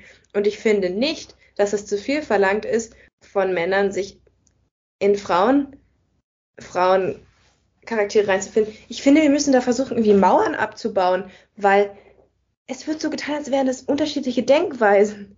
Also ich bin kein Mann, aber ich gehe davon aus, dass ein Mann und eine Frau ähnlich denken. Wir sind alle Menschen. Also es es wird so behandelt, als wäre eine Frau eine andere Spezies. Exakt. Und das ist einfach nicht so. Und deswegen finde ich, muss man anfangen zu sensibilisieren und eben darauf auch zu achten, zum Beispiel, dass Jungs auch Bücher lesen, die eine weibliche Sicht, die aus einer weiblichen Sicht einerseits geschrieben sind und auch erzählt werden. Was meine ich damit? Also ist immer noch ein Unterschied, ob eine weibliche Autorin einen männlichen Charakter schreibt oder ob sie eben einen weiblichen Charakter schreibt. Genauso wie es auch unterschiedlich ist, wenn ein Mann eine Frau schreibt oder ein Mann ein Mann. Also man sollte gucken, dass man alle vier verschiedene Kombinationen irgendwie mal gelesen hat. Ich habe tatsächlich alle Kombinationen mal gelesen. Ich habe eine Frau gelesen, die von der Frau geschrieben wurde. Ich habe eine Frau gelesen, die, die vom Mann gesch geschrieben wurde. Ich habe einen Mann gelesen, der vom Mann geschrieben wurde. Und ich habe auch eine Frau geschrieben, die von einer Frau geschrieben wurde. Egal, ihr wisst, was ich meine. Wo so. man noch hinzufügen müsste, dass wir Geschlecht nicht als binäre Konstruktion auffassen. Es muss natürlich auch Geschichten mit nicht-binären Hauptcharakteren geben, die von nicht-binären Autoren geschrieben werden. Ja, das, das ist ja das, dazu. was ich meine. Also ich hab, bin jetzt mal durch den, durch den Deutschunterricht gegangen und habe überlegt, was habe ich alles gelesen. Und ich kam halt raus, dass von den Klassikern erstmal nur Männer gelesen wurden. Und im Endeffekt haben wir, glaube ich, elf Bücher im Deutschunterricht gelesen und zwei davon waren weiblich von weiblichen Autoren. Und davon war eins über eine Frau. Also im Endeffekt ein Buch, so, was von einer Frau über eine Frau geschrieben wurde. Das ist, das ist zu wenig. Wie soll denn, wie sollen denn Jungs dann halt lernen, sich in weibliche Charaktere hineinversetzen zu müssen? Und genau das Gleiche, und da schließe ich jetzt den Bogen, gilt natürlich auch für andere Sachen, die repräsentiert werden müssen. Wir müssen auch aufhören, nur, nur deutsche Sachen zu lesen, sondern vielleicht auch mal ein Autor raussuchen, dessen Nachname nicht Müller oder sein Vorname Hans Dieter ist. So. Also wir müssen auch que queere Literatur müssen wir lesen. Muss viel mehr im Vordergrund stehen. Deswegen, das alles muss auch in meiner Schule, äh, in meiner, in meiner Ansicht von den Schulen irgendwo irgendwie mit, besser mit, mitbedacht werden. Aber auch im privaten Haushalt kann man ja viel dafür tun. Man kann sich auch immer selbst bilden und selbst reflektieren. Das geht ja auch immer. Weil du damit halt auch Empathiefähigkeit herstellst wenn du ein Buch liest oder einen Film guckst oder eine Serie schaust und du siehst, okay, diese Figur tickt exakt so wie ich. Ich habe, wie gesagt, ich hatte noch nie ein Problem damit, mich mit männlichen Charakteren zu identifizieren. Ich kann mich tatsächlich besser mit männlichen Charakteren identifizieren als mit weiblichen, weil ich da nicht immer diese, dieses Rollenklischee mit dabei habe, sondern männliche Charaktere halt wirklich sie selbst sein können und sich nicht immer positionieren müssen. Genau. Und das, das finde ich einfach wichtig, dass man sowas halt auch konsumiert, damit eben dieses Denken abgebaut wird, dass es äh, erstmal eine Dichotomie ist und zweitens halt auch eine krasse Kategorisierung ist, die nicht überwindbar ist, dass halt Frauen sich nur mit Frauen identifizieren können und umgekehrt.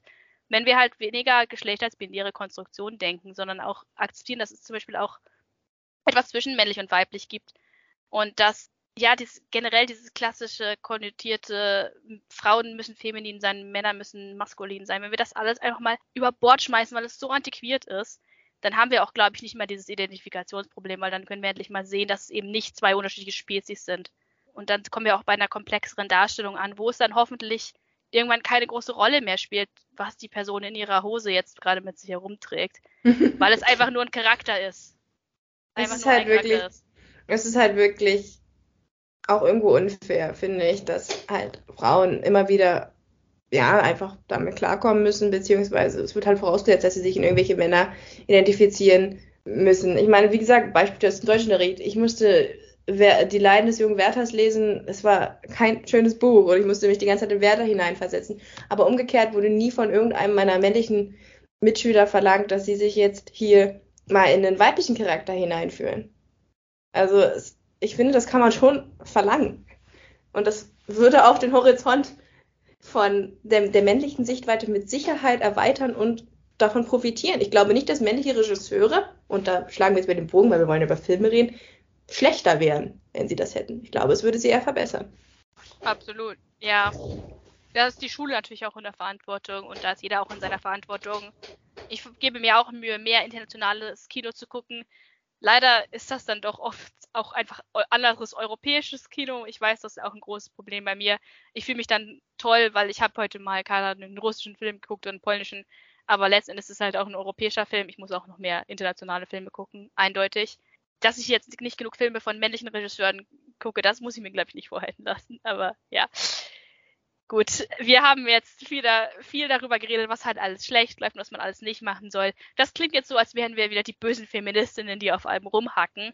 Dem ist nicht der Fall, würde ich sagen, sondern wir wollen natürlich auch darauf hinweisen, dass es halt ähm, die Gesetze schon weit gekommen ist und wir nicht mehr nur noch die, ähm, ja, das Bond-Girl nicht mehr die einzige Repräsentation ist, die man als weibliche Charakter, als weibliche Person, als Frau äh, sieht. Sondern wir möchten natürlich auch noch ein bisschen über positive Beispiele reden, was dann auch eine gute Art ist, um darüber zu reden, wie man es halt besser machen kann und was vielleicht, wo noch Luft nach oben ist, oder? Auf jeden Fall. Willst du anfangen? Also ich habe auch ein, zwei Beispiele mit dabei, aber fang du doch einfach mal an. Ich habe jetzt gerade so viel geredet, ähm, aber ich kann auch einfach noch mal ein paar Namen in die Runde werfen. Wir hatten ja schon Prinzessin Lea, Wir haben auch schon ein bisschen über House of the Dragon geredet. House of the Dragon ist auf einem guten Weg, denke ich. Muss nur nicht. aufpassen, muss nur aufpassen, dass die Charaktere nicht zu passiv und zu männlich gelenkt werden. Ansonsten ist es auf einem guten Weg. Ja, das, das hattest du, ähm, das hatten wir schon mal privat besprochen, dass halt in House of the Dragon halt oft auch wieder die Motivation, warum Frauen handeln, Männer sind und Frauen oder nicht Kinder. einfach oder Kinder, weil sie Mütter sind und Frauen nicht einfach auch einfach machtgeil sein können. Aber wir hatten ja mit Cersei einen gut geschriebenen Charakter in Game of Thrones, der zwar immer gesagt hat, ja, sie kämpft für ihre Kinder, aber man hatte zumindest das Gefühl, sie kämpft auch ein bisschen für sich selbst. Auf jeden Fall. Oder Marjorie auch, war auch ein toller Charakter. Marjorie war auch ein super Charakter. Olena, also da gab es schon, schon einige richtig gute weibliche Charaktere. Vor allen Dingen dann, wenn sie nicht so voyeuristisch in Szene gesetzt wurden, sondern wenn sie halt wirklich politisch aktiv interessant waren. Ja. ja. Genau, also in GOT gibt es mit Sicherheit ein paar gute Beispiele. Prinzessin Leia muss auch immer erwähnt, finden, erwähnt werden, finde ich, mit all den Schwächen, die Star Wars mit sich bringt, wie zum Beispiel, dass sie eben den Test nicht bestehen. Den Bechdel-Test. Den, Bechdel-Test, da kann man, man auch noch, ja, kurz lass sagen, kurz was, sagen, was der Bechdel-Test ist. Der Bechdel-Test ist eigentlich, hat eigentlich nur das in einer, innerhalb eines Films oder eines Werkes halt zwei Frauen miteinander reden sollen. Man und denkt, wenn, es ist so leicht, aber es ist es nicht. Und wenn sie miteinander reden, dann soll es eben auch nicht um Männer gehen. Und es ist witzig, wie viele Männer, wie viele Filme da durchfallen. Der Pate, Herr der Ringe, Star Wars, die fallen alle durch. Alle. Sogar Harry Potter fällt in den Film durch, weil Hermine nie mit irgendwelchen Frauen redet. Tja, das ist ein Problem. Und trotz allem ist Prinzessin Leia ein wunderbarer weiblicher Charakter, der wirklich, glaube ich, auch viel dort vorangetrieben hat und sollte immer als positives Beispiel genannt werden. Das gleiche geht aus meiner Sicht auch für Eowyn. Eowyn kann sowohl in Kleidern als auch in, in der Ritterrüstung Badass sein. Ich finde, sie ist auch ein super Charakter, gerade wenn man überlegt, in welcher Zeit sie geschrieben wurde. Dann, wenn man jetzt vielleicht mal nicht über das Fantasy-Genre redet, möchte ich auch immer für all die Schwächen, die Grey's Anatomy mit sich bringt. Grey's Anatomy hat hervorragende weibliche Charaktere. Es gibt einen Grund, warum die Beziehung, warum Meredith und Christina zwei der beliebtesten Charaktere sind, die je geschrieben wurden und ihre Beziehung auch zueinander eine der besten Freundschaften ist, die je geschrieben wurden. Da ist eher das Problem, dass die Männer wishful thinking sind. Also wenn man überlegt zwischen Meredith und McDreamy, wer da der komplexere Charakter ist, dann ist es eindeutig sie. Also da muss ich sagen, dass wir auch, wer ist Shonda Rhimes, eine Frau, diese Charaktere kre äh, kreiert hat. Grace Anatomy hat viele Schwächen, aber die weiblichen Charaktere gehören nicht dazu. So, das wollte ich auch nochmal als sehr positives Beispiel mitbringen. Was hast du noch für positive Beispiele?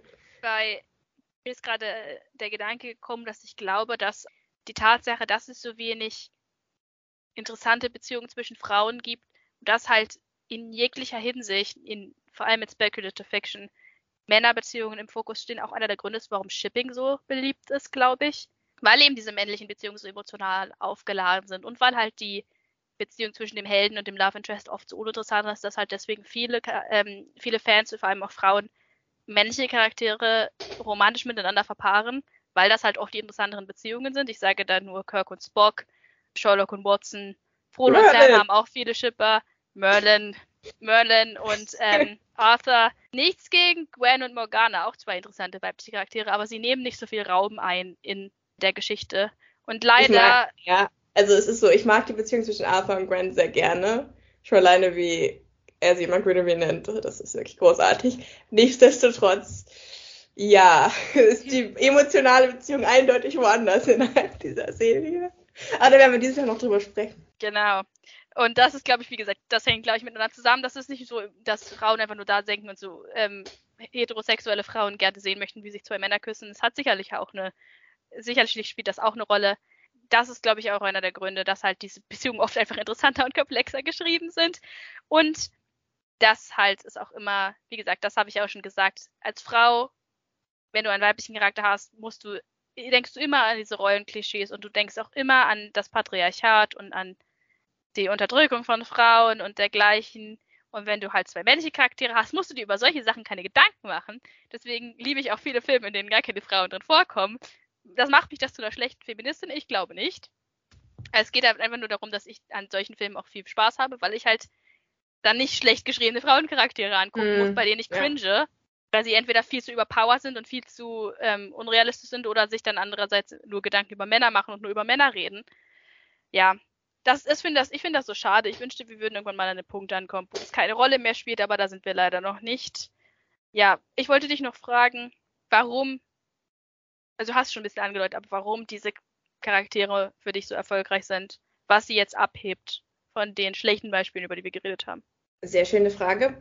Ich würde sagen, weil ich das Gefühl habe, dass sie nuanciert sind, dass sie vielschichtig sind und dass sie auch kleine Macken mitbringen oder auch nicht immer recht haben. Also auch Prinzessin Lea ist teilweise ein Charakter, ja, die sich falsch verhält, die sehr herrisch wirken kann, sehr bestimmt, sehr, also nicht wirklich locker. Aber sie ist halt, also das macht sie für mich zu keinem schlechten Charakter, sondern zu einem interessanteren. Und du hast das Gefühl, diese Charaktere haben Probleme. Sie haben eine eigene Agenda. Prinzessin Lea will die Rebellion stürzen. Es ist ihr eigentlich ziemlich egal, wer ihr damit hilft. Das ist ihre Haupt, ihr Hauptziel. Deswegen wird sie später auch zum General.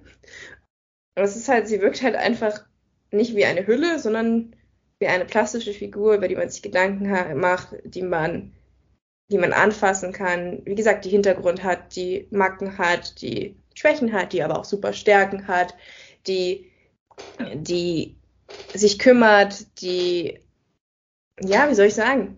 Sie wirkt halt einfach wie, wie ein vielschichtiger Charakter. Es ist so traurig, dass ich das so herausstößen muss. Ich bin die ganze Zeit so, so überlegen. Es, ich finde das, ich finde das wirklich so traurig, dass ich mir einfach nur einen komplexen, vielschichtigen, nuancierten, nicht hölzern geschriebenen Charakter wünsche und das reicht mir schon dass ich zufrieden bin. Aber was unterscheidet denn jetzt Lea? Du sagst, sie wirkt auch oft herrisch und so. Was unterscheidet sie jetzt von Galadriel in den Ringe der Macht? Hm, gute Frage, Milena. Was unterscheidet Lea ich hab, Ich habe dich ja gefragt, weil ich dir diese Frage nämlich auch gerade gestellt habe, warum Lea auf mich, warum ich Lea sympathischer finde und warum ich mich mit Lea besser identifizieren kann als Galadriel. Ich glaube, ja, erstmal, weil Lea Leute um sich herum hat, die sich für sie interessieren. Ich glaube, das macht einen großen Unterschied. Also sowohl Luke und Lea haben eine Beziehung zueinander so, und sowohl und Han und Lea haben auch eine Beziehung zueinander. Galadriel hingegen steht immer isoliert da. Und eine andere Sache, die mir noch jetzt auf die Schnelle einfällt, du hättest mir die Frage mal vorgeben sollen, hätte ich mir Gedanken gemacht, ähm, die mir auch auf die Schnelle einfällt, Lea steckt halt auch einen großen Verlust ein in Episode 4. Sie verliert ihre ganze Familie und man sieht sie nicht einmal heulen oder so. Also nicht, dass Frauen nicht, ich finde es merkwürdig, muss ich ganz ehrlich sagen, dass Lea alles so mehr oder weniger, dass sie das so kalt lässt. Aber dadurch wirkt sie halt, glaube ich, auch stark und deswegen wird sie, glaube ich, auch von vielen Männern akzeptiert. Ich glaube, Weil sie schon wieder dieses Action-Strong-Girl-Ding abdriftet. Ja, sie ist halt auf dem Weg dahin, aber für mich der große Unterschied ist wirklich, dass es sich für mich weniger erzwungen anfühlt und weniger künstlich. Ich kann nicht mal genau daran festmachen, vielleicht hat es auch was mit der schauspielerischen Performance zu tun, das will ich gar nicht ausschließen, mit den Dialogen. Aber ich habe bei Galadriel einfach oft das Gefühl, sie soll so stark und perfekt wirken. Und sie soll das Vorbild sein und sie ist explizit mit diesem Gedanken im Hintergrund geschrieben worden, während Lea Organa einfach nur geschrieben wurde, weil wir brauchen jetzt halt diese Figur. Und ja, klar, es ist auch reflekt, es ist sicherlich hat George Lucas auch reflektiert, dass er eine Prinzessin hat, die gerettet werden muss und die da plötzlich selbst zur Waffe greift. Das ist sicherlich kein Zufall, dass sie so geschrieben wurde, wie sie geschrieben ist. Ja, sie ja. fühlt sich einfach innerhalb ihrer Geschichte an wie ein organisch handelnder Charakter, auch nicht so aufgesetzt. Und bei Galadriel habe ich das Gefühl, sie wirkt so ein bisschen so künstlich da rein transportiert. Ja. Ähm, als, als General in einem Krieg, der nicht mal existiert, nur damit sie halt Monster verdreschen kann, wo gar kein Anlass dafür besteht. Lea kannst du wenigstens nicht vorwerfen, dass sie irgendwie ja ihre, ihre Leute für nichts in den Tod führt. Bei Galadriel habe ich mir dann, Galadriel soll halt sympathisch wirken und soll halt stark und tough wirken macht aber so viele Fehler und so viele Dinge, die sie halt sehr zweifelhaft darstellen, da wirken lassen. Und das wird aber von, von dem, ähm, in der Serie halt nicht problematisiert, sondern es wird halt so dargestellt, als ob sie recht hat. Das ist, glaube ich, dieses große Ding, das wir schon vorher angesprochen haben. Dieses Recht haben, auch wenn eigentlich alles logisch dagegen sprechen würde, dass dieser Charakter Recht hat, was für mich ein großes Problem darstellte und was sie mir unsympathisch gemacht hat. Ja, ich glaube, das ist wirklich so, dass Lea Organa organisch wirkt.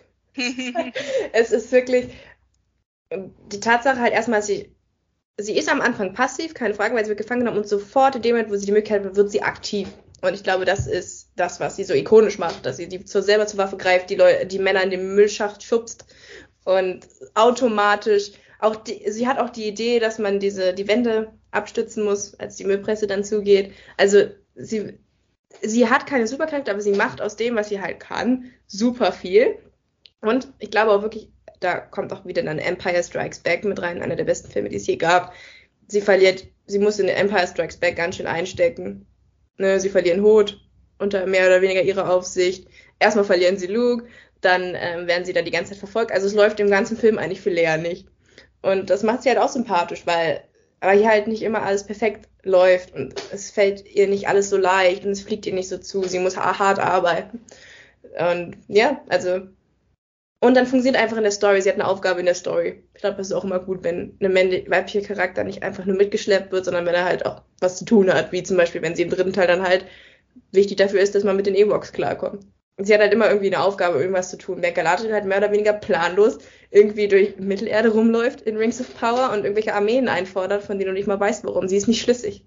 Und du sollst es halt gut finden. Genau, ja. sie ist halt ein lebender, wandelnder Widerspruch. Ähm, und man hätte einen interessanten Charakter daraus machen können, wenn du es halt problematisiert hast, dass sie ihre Leute für nichts aufopfert. Deswegen desertieren die ja auch alle, weil sie keinen Bock mehr haben. Deswegen ist Galadriel auch meiner Meinung nach keine Mary Sue, weil die anderen Leute sie auch nicht toll finden. und sie wird halt natürlich von den anderen auch immer schlecht behandelt. Das ist halt auch legitim innerhalb dieser Geschichte, dass sie halt nicht ernst genommen wird, weil es gibt de facto gar keinen Grund, warum man sie ernst nehmen sollte. Die anderen Charaktere haben schon recht daran, an ihr zu zweifeln. Und du hast halt dann immer diesen, diesen Zwiespalt zwischen, sie wird total despektierlich behandelt und dann sie wird total verehrt, obwohl sie nichts gemacht hat, wie man das dann in Numenor hat. Und ich mhm. glaube wirklich, mhm. das liegt daran, dass die Screenwriter nicht so erfahren sind. Wenn du dann einen erfahreneren Screenwriter hingestellt hättest, der sie weniger widersprüchlich gemacht hätte, sondern der versucht hätte, ihr auch mehr, ein bisschen mehr Innenleben zu geben, hättest du dann einen guten Charakter draus machen können. Du hättest halt ihre Konflikte besser aufbauen müssen. Ich glaube, man muss auch einfach kreativer ja. sein. Also wie gesagt, ich mache mich davon als Frau auch selber nicht frei. Also wie gesagt, mich gerade gefragt hast, warum ich Lea mag, hatte ich auch keine richtige Antwort. Ich glaube, sowohl in den Köpfen von männlichen Schreibern als auch weiblichen Schreibern ist das gewisse Dinge so ablaufen müssen, wie sie eben ablaufen. Und dass man gewisse Rollentypen immer wieder finden muss und dass gewisse Mechanismen immer wieder greifen müssen. Und ich denke, es ist einfach wichtig dafür, sich viel zu hinterfragen, wenn man Sachen schreibt. Vielleicht auch mehrere Leute drüber gucken zu lassen, dass man sich gegenseitig irgendwie berichtigen kann und dann eben versuchen, immer vielleicht das Gegenteil zu machen von dem, was man dann in dem Moment gerade im Kopf hat. Weißt du, was ich meine? Hm immer so die Gegenfrage zu stellen. Wieso habe ich das gerade gedacht? Wieso kommt mir jetzt diese Idee? Wieso habe ich jetzt gesagt, dass dieser Charakter so handeln muss, wie er handeln muss? Wieso habe ich jetzt, vielleicht auch als Regisseur, wieso hab, denke ich jetzt, dass ich jetzt bei der Frau so zoomen muss? Warum nehme ich nicht den gleichen Zoom wie beim Mann? Also ich glaube, es hat auch sehr viel mit, mit Reflexion zu tun. Genau, man muss immer alles eigentlich hinterfragen und sich auch Gedanken darüber machen, wieso man bestimmte, ja, bestimmte Entscheidungen getroffen hat. Und natürlich ist es, äh, keine Ahnung, ein Charakter sympathischer, der sich gegen ja, die Unterdrückung seiner Leute auflädt, gegen das Imperium, als jemand, der seit 2000 Jahren ähm, seinen toten Bruder hinterher trauert und irgendwelche völlig irrationalen Rachegelüste hat. Ich meine, das kannst du ja problematisieren. Ne? Es gibt so viele männliche Charaktere, die Rache für irgendwas nehmen wollen, was völlig übertrieben ist. Da sind wir halt über diesen Punkt mit, dass Frauen sich immer positionieren müssen. Du kannst, diese Frau, dieser weibliche Charakter wird dann so hochgepusht als Vorbild für junge Zuschauerinnen. Und deswegen dürfen die negativen Aspekte an diesem Charakter nicht problematisiert werden, weil dieser Charakter halt eine Vorbildfunktion haben muss. Und das hat jetzt ähm, x-beliebiger Held XY nicht. Und da wären wir dann wieder bei einem Charakter, den wir noch gar nicht angesprochen haben in diesem Podcast, der aber auch ganz viel großes Problem war für viele Leute, nämlich Ray in der äh, Star Wars Sequel-Trilogie, die auch viele Leute aufgebracht hat und wo viele dieser Probleme, die wir heute angesprochen haben, auch gegolten haben, nämlich dieses, dass sie kein, keine Komplexität hat, dass sie keine Agenda hat, dass sie kein Innenleben hat, dass sie immer nur mitgeschleift wird, dass sie Sachen viel zu schnell lernt. Hm. Äh, dass sie nicht schlüssig ist, dass Handlungen sich nicht erschließen, dass sie einerseits komplett schwach ist und dann wieder overpowered. Ja, weil sie halt wieder so viele Sachen in sich vereinen muss. So viele Aspekte. Sie muss der starke weibliche Charakter sein. Sie muss plötzlich aber auch Fehler machen können. Sie muss eine bestimmte narrative Funktion erfüllen hat aber, ist vielleicht dafür gar nicht geeignet aufgrund äh, ihrer, aufgrund ihrer mangelnden Komplexität und ihrer mangelnden, ähm, ja, ihrer mangelnden Schwächen, die ja einen Charakter auch interessant und stark machen können. Es ist so schwierig, sie muss so viel abdecken. Dann muss sie auch wieder da anschließen, was wir schon kennen. Deswegen hat sie die gleiche Backstory mit Livy Luke, aber dann haben wir eben ein Problem, dass wir das schon gesehen haben. Ja, das ist ganz schwierig. Oder so ein Charakter wie Rose, der auch gehasst wurde, was ich ehrlich gesagt nie so ganz nachvollziehen konnte. Ich fand Rose jetzt nicht schlimmer als andere Charaktere. Ja, vielleicht werden auch weibliche Charaktere immer kritischer betrachtet, weil unterschwellig halt doch so ein gewisser Sexismus immer noch so mitschwingt. Übrigens auch Frauen, auch Frauen können sexistisch sein. Frauen sind manchmal sogar sexistischer, weil ihnen von klein auf beigebracht wird, dass sie sich, dass andere Frauen ihre Konkurrentinnen sind und sie sich besser darstellen müssen als andere Frauen. Und das loszuwerden, dieses Denken ist auch schwierig, aber das ist ein anderes Thema. Deswegen sind Frauen oft kritischer zu weiblichen Charakteren als zu männlichen Charakteren, weil sie sich in Abgrenzung zu ihnen identifizieren und halt nicht sie als Freundinnen oder potenzielle Bündnispartner mhm. wahrnehmen. Ja, das ist mir zum Beispiel auch aufgefallen, dass viele Kritiker von Rose auch Frauen waren. Keine Ahnung, deswegen werden auch Frauen, weibliche Charaktere oft kritischer betrachtet, als wenn da jetzt ein männlicher Charakter daherkommt, der auch nicht viel in Leben hat. Ich sag nur Conan der Barbar. Hat sich da jemand schon mal darüber beschwert, dass er nicht komplex und nicht vielschichtig ist? Ich glaube nicht. Tja. Ja, das, das war jetzt ein kleiner Rant, aber das sind so Gedanken. Ich sage nicht, dass ich Antworten auf diese Fragen habe oder Lösungen, aber das sind halt so Probleme, die ich einfach wahrgenommen habe. Und gerade bei Ray ist das halt so ein, so ein großes Thema. Ich glaube, deswegen ist auch die Sequel-Trilogie gescheitert, weil halt der Hauptcharakter nicht so gut funktioniert hat. Und ich denke halt, vielleicht manchmal Finn hätte der Hauptcharakter sein sollen. Hm. Ich frage mich halt, ob Ray als männlicher Charakter, und das ist die Ausgangsfrage, die wir uns schon am Anfang gestellt haben, aber die mich einfach nicht loslässt, hätte Ray als männlicher Charakter funktionieren. Hm. Weil ist sie nicht eigentlich nur ein Repeat von Luke? Sind wir mal ehrlich? Wobei Luke verliert sein erstes Laserschwert-Duell. Das ist ein ganz ja. großes Problem. Also das ist ein ganz großes Problem bei Ray, dass sie halt ihr Laserschwert-Duell gewinnt, finde ich. Vielleicht mussten weibliche Charaktere mehr scheitern. Das klingt so, das klingt so kontrovers, ne? Du, mhm. Einerseits wollen wir starke Charaktere und dazu gehört halt eben auch, dass, dass Frauen auch mal in Machtpositionen kommen, auch mal ähm, ja, Erfolge einfahren, auch gegen Männer. Andererseits wollen wir sie aber auch scheitern sehen. Nee, wir wollen sie, glaube ich, einfach menschlich haben. Ja. Exakt. Wir wollen sie anfassen können. Und halt es gibt nun mal keinen Charakter, der immer nur einsteckt. Und es gibt, wir wollen auch keinen Charakter, der immer nur verliert. Irgendwo, irgendwo, irgendwo, und, und einen Charakter, der immer nur gewinnt. Ir irgendwie was dazwischen wäre ganz nett. Ja, so wie sie das richtige Leben eben auch ist. Und das macht Lea halt. Lea ist halt so ein Charakter. Sie steckt mal ein, sie, ähm, sie gewinnt auch mal, sie hat eine klare Agenda und die geht nicht nur darum, dass sie irgendwen schützen muss oder irgendwen dass sie irgendwie, keine Ahnung, aus Liebe handelt oder so oder den Mann kriegen will. Auch das sind Motive, die kannst du gut machen, aber sie hat diese halt nicht. Sie kennt glücklich aus politischen Gründen. Sie ist nicht besonders mütterlich. Sie ist aber auch nicht irgendwie Anti-Kinder oder so. Sie kommt ja auch mit den Ewoks gut klar. Das sind ja praktisch pelzige Kinder. Mhm. also kleine Sehr flauschige. Kleine, kleine Teddys, die Kannibalismus betreiben, aber never mind that. Ja, und ich glaube auch einfach die Art und Weise, ich denke, es hängt auch viel von der Einführung ein. Also wenn ich jetzt so vergleiche, was Galadriels erste Szene war, an die ich mich nicht mehr wirklich erinnern kann, und Leas erste Szene. Also ich glaube, einen weiblichen Charakter kann man auch nicht so gut korrigieren. Wenn er einmal unten durch ist, dann ist er, glaube ich, unten durch. Das ist sehr schade, aber ich glaube, einem männlichen Charakter würde man mehr Chancen geben. Man würde ihm mehr verzeihen, ja. Und Luke ist ja nun auch nicht wirklich der komplexeste Charakter, gerade am Anfang. Er kommt ja genauso in diese Abenteuergeschichte rein wie, wie Ray. Ja, das ist dann auch wieder eine, eine, das sind natürlich auch wieder gewisse Top-Boy, die da aufgerufen werden. Da sind wir wieder bei, wie hieß der gute Mann Campbell mit dem, dem Helden mit den tausend Gesichtern, wo er dargestellt hat, dass der, die Heldenfigur in jeglichem Mythos und in jeglicher Legende eigentlich die gleiche Person ist. und da ja passt Luke auch gut rein. Deswegen habe ich gesagt, der Held hat es immer schwer. Der Hauptcharakter ist immer ein Problem, egal ob männlich oder weiblich. Er ist nie der beliebteste Charakter. Nie. Ja. Ich habe nie jemanden gesagt, äh, gesehen, der gesagt hat, Harry Potter ist mein Lieblingscharakter. Hm. Ist schwer ist wirklich schwer, den Charakter gut zu machen. Aber nichtsdestotrotz habe ich das Gefühl, dass der männliche Hauptcharakter dann immer noch besser wegkommt als der weibliche Hauptcharakter. Ja, weil halt von Frauen immer, Frauen müssen so viel halt können. Das haben wir ja schon am Anfang gesagt. Sie müssen so viel abdecken. Sie müssen, haben immer diese Vorbildfunktion.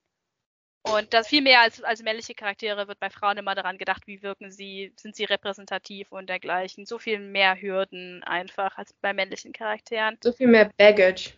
Ja, dass du mitschleppen musst und dann musst du es allen Leuten recht machen. Es ist wirklich schwierig. Wir sind so viel kritischer teilweise gegenüber weiblichen Charakteren als gegenüber männlichen.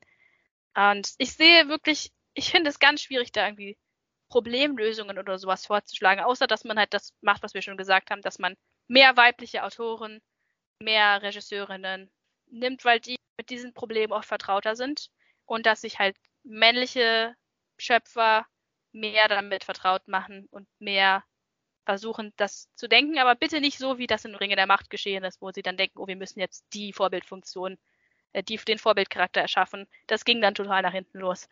Weiß nicht, einfach Frauen als Menschen betrachten. Deswegen, ich bin nicht, ich bin nicht abgeneigt von der Alien-Methode, einfach ein Drehbuch zu schreiben und einfach das Geschlecht komplett wegzudenken. Hm. Ist vielleicht keine Dauerlösung für alles, aber weil bestimmte Rollen wirklich für Frauen reserviert sind. Mir fällt gerade kein gutes Beispiel ein, was ein Mann nicht sein könnte und umgekehrt, aber ähm, wir naja, halt den, Mütter, den, mütterlichen Charakter hast du automatisch nie beim Mann. Naja, das ist. Das Wie willst du ihn noch umsetzen? Naja, es gibt ja auch alleinerziehende Väter und so. Richtig, das wäre doch mal interessant, aber wird nie kommen. Das kann ich ja. sagen. Das ist halt ein bisschen, bisschen schwierig, weil, wie gesagt, nur androgyne Charaktere werden auch langweilig. Ich möchte auch halt wirklich einen Charakter sehen, der nicht auch ein Mann sein könnte. Es ist schwierig, weil eigentlich sind es ja sowieso nur Konstrukte.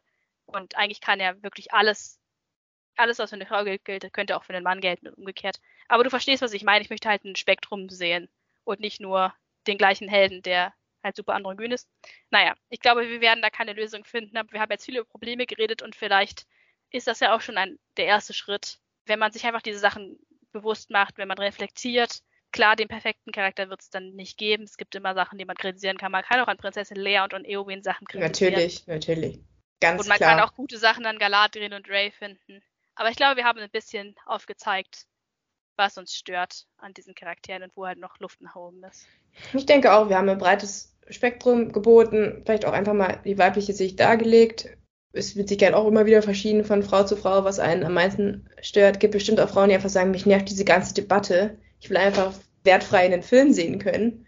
Also da wird es mit Sicherheit auch Vertreterinnen geben. Nichtsdestotrotz denke ich, dass wir schon so ein paar Sachen angesprochen hat, wie Reflexion ist das A und O, Double-Checking. Also. Ja, ich will auf gar keinen Fall, dass irgendwie so rauskommt, dass ich sage, dass Männer keine Frauen schreiben können. Das ist nicht der Fall. Ja. Viele nee. von meinen lieblingsweiblichen Charakteren sind von Männern.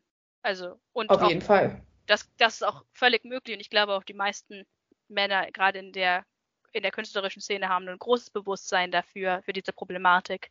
Und wie gesagt, manchmal schießen sie sogar übers Ziel hinaus. Ja, ich glaube wirklich, dass Galadriel ein Produkt von zu viel gutem gut Willen gemeint, war. nicht gut umgesetzt. Genau.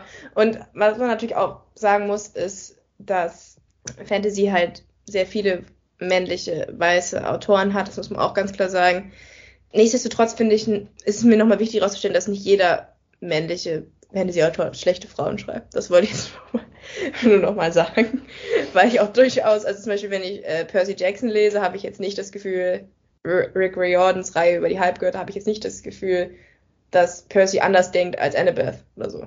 Und es das gibt auch Frauen, die problematische Frauencharaktere schreiben, die super, die nur zum äh, Love Interest reduziert werden oder Mary Sue sind oder so. Das können Frauen genauso gut. Deswegen, das ist, das hat nichts mit dem Geschlecht zu tun, sondern rein mit Reflexion und mit wie gut und Sozialisation. Und wie und wie gut bin ich einfach solche Sachen mitzudenken und wie kreativ bin ich und wie sehr reproduziere ich einfach nur Sachen, die ich schon mal irgendwo gesehen habe und bin mir nicht bewusst, wie problematisch das ist. Aber klar, wir müssen auch ein bisschen davon wegkommen, immer zielgruppenfokussiert zu sein. Klar, das ist A und O in der Filmbranche. Filme müssen sich natürlich verkaufen. Und klar denkt man dann bei einem Fantasy-Werk eher an den männlichen Konsumenten. Das ist ein ganz, ganz großes Problem, weil ich glaube, man kann gar nicht sagen, dass das Fantasy-Genre nur noch von Männern gemocht wird. Ich glaube tatsächlich mittlerweile die Hälfte aller Leute, die Filme und Serien gucken. Bei Büchern würde ich sogar sagen, es sind sogar vielleicht mehr Frauen, die lesen als Männer. Ich würde äh, auch einfach mal raten, auf eine Con zu gehen und sich anzugucken, wie beliebt das Action- und Fantasy-Genre mittlerweile bei Frauen ist. Mhm. Also, ich denke nicht, dass Männer da in der Überzahl sind. Also und was sind, Lesen angeht, auf keinen Fall. Wir sind nicht mehr bei dem Punkt, wo J.K. Rowling ihren Vornamen verschweigen musste, damit Jungs das Buch kaufen, weil Frauen keine Fantasy lesen deswegen, man kann auch Männern zumuten oder Jungs zumuten, Bücher von, zu lesen, die von Frauen geschrieben sind. Und das würde, glaube ich, sogar ganz gut tun, weil man ja. dadurch halt von diesem binären Denken wegkommt. Und, ich finde halt, ja. also das Fantasy-Genre möchte ich nochmal hier betonen, ich liebe das Fantasy-Genre. Ich liebe die Männerfreundschaft und alle anderen Sachen, die teilweise sich auch problematisiert haben. Ich will die auch nicht loswerden, ja, ja. Willen. Wichtig ist nur zu sagen halt, dass man gerade im Fantasy-Genre viel ausprobieren kann. Hm. Und deswegen sollte man sich vielleicht hinterfragen bei manchen Dingen. Weil, was man gerade im Fantasy-Genre sie eben auch anders schreiben könnte, weil es Ja. fiktiv ist. Und ich wünschte mir, ähm, fiktional, ja. Und ich Ja, wünschte sorry. mir halt auch, dass ja Jungs auch mal ein Buch geschenkt wird zu Weihnachten, das von einer Frau geschrieben wurde. Oder einen Film, dass sie sich einen Film angucken mit einer weiblichen Heldin. Und wenn man da früh genug anfängt, dann ist das irgendwann auch nichts mehr Besonderes. Und dann bist du halt wirklich so bei einem Punkt wie wir, als wir Kinder waren, wo du einfach nur was guckst und es dir völlig egal ist, welches Geschlecht der Hauptcharakter hat oder welche Hautfarbe, weil es keine Rolle spielt. Und das würde ich mir wirklich wünschen, dass man gar nicht erst zu dieser Denke kommt, dass männliche Autoren mit männlichen Protagonisten für Männer gedacht sind und umgekehrt halt weibliche Autorinnen nur weibliche Hauptfiguren haben und nur für Frauen schreiben. Das ist totaler Quatsch. Und da, das äh, sollten wir ganz schnell von wegkommen von diesem Denken.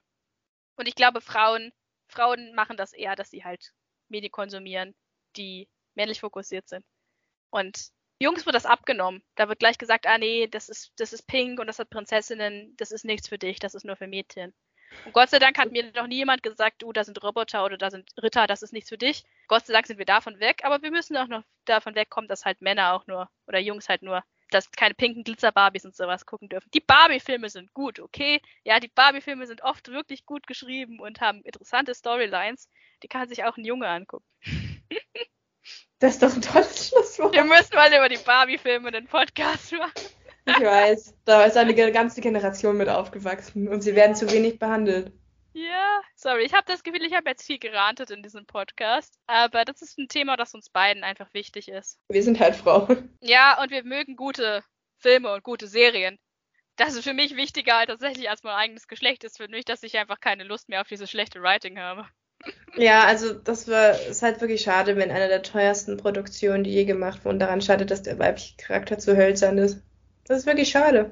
Also, Weil seien wir ehrlich, die anderen Charaktere sind auch hölzern. ja, aber Heilbrand war schon wieder der sympathischste Charakter. Ja, ja. Das ist halt, das meine ich halt, ne, dass man sich bei den Nebencharakteren dann doch, bei den männlichen Nebencharakteren dann doch mehr aus, ausprobieren kann und kreativer ist, weil, wie du schon damit gesagt hast, nicht so viele Erwartungen mit diesen Charakteren verbunden sind. Absolut, ja. Ein Entwicklungspotenzial wäre schön. Ja. Es ist Mal sehen, wo sich Galadriel hin entwickelt. Da bin ich auch echt mal gespannt. Hm. Ich bin auch gespannt, wo sich Alicent und Rhaenyra hin entwickeln. Hm. Das ist, oder ich gucke gerade Sandman, das ist leider auch, da werden die Frauenfiguren leider auch eher zu Randfiguren und der Hauptcharakter ist natürlich ein Mann. Gute weibliche Charaktere, aber sie kommen nicht oft genug drin vor. Es ist noch viel Luft nach oben. Ich denke, wir bewegen uns in eine gute Richtung, aber wir müssen uns halt immer wieder bewusst machen, dass es diese Probleme gibt. Und ja, bitte macht das, bitte schmeißt das Born Sexy Yesterday Show wirklich, ich kann es nicht mehr sehen. Ich, ich will, ich, ich will, und das Not Like Other Girls Ding, bitte lasst es einfach. Das ist wirklich, das braucht keiner. Und es wurde jetzt halt oft genug verbraten. Genau. Ich glaube, damit sind wir auch am Ende dieser Diskussion angekommen. Ich denke auch, wir haben viele interessante Sachen angesprochen. Hier und da vielleicht auch eine Anregung gegeben, wie man es besser machen könnte. Ohne, und das ist mir auch ganz wichtig, uns selber freizunehmen. Auch wir sind sozialisiert. Oh, absolut. Hm, das ist mir mal ganz wichtig zu sagen. Genau, hier geht es nur um unsere Meinungen. Wir sagen nicht, dass wir die Weisheit mit Löffeln gefressen haben. Wir haben sicherlich auch Sachen, die anfechtbar sind und denken sicherlich auch oft zu sehr in unserer, in unseren eigenen, keine Ahnung, Schubladen. Niemand ist frei von Schubladendenken. Ja, damit würde ich sagen, Es bleibt festzuhalten, es gibt schon schöne Ansätze. Es gibt noch sehr viel Entwicklungspotenzial. Und wir werden einfach mal beobachten, ob sich da was Mhm. tut. Also gerade Fantasy-mäßig tut sich ja jetzt generell was. Mal gucken, wie sich so die nächsten Hauptcharaktere in den nächsten Fantasy-Sachen, die rauskommen, entwickeln. ja, ich bin auch sehr gespannt. Es, mir fallen leider jetzt gerade auch nicht so wirklich viele Female-led Fantasy oder Sci-Fi Mhm. Alina, Produkte ein. Ja. Sonea, Gut, ich mir mochte, ich mochte auch hier, ich weiß nicht in der Unterzahl, aber ich mochte zum Beispiel auch Star Trek Discovery ganz gerne. Die Hm. Hauptfigur Michael Burnham, auch wenn sie Michael mit Vornamen heißt, ist tatsächlich eine Frau. Und ich glaube, die Tatsache, dass sie Michael mit Vornamen heißt, soll auch so ein bisschen darauf anspielen, dass es halt ungewöhnlich ist. Sie war auch ein cooler Charakter. Deswegen, das war auch eine interessante, interessante Sache. Sie hatte auch manchmal das Problem, dass sie ein bisschen zu sehr in die Mary Sue-Schiene, beziehungsweise zu sehr in diese Action-Girl-Schiene fuhr und dass viele Fehler, die sie gemacht haben, nicht wirklich reflektiert wurden. Aber anderes Thema. Aber ja, da gibt's ein, es gibt ein paar gute Sachen, die man sich angucken kann und es werden auch in Zukunft noch mehr Sachen kommen. Und der Erfolg von House of the Dragon hat uns ja auch gezeigt, dass auch ein eine Show mit weiblichen Hauptcharakteren Erfolg haben kann. Durchaus, durchaus. Und wenn wir etwas von Rhaenyras letztem Gesichtsausdruck ableiten können, dann, dass sie jetzt anfangen wird, Leute abzufackeln. Ja, und ich freue mich darauf. Ich auch.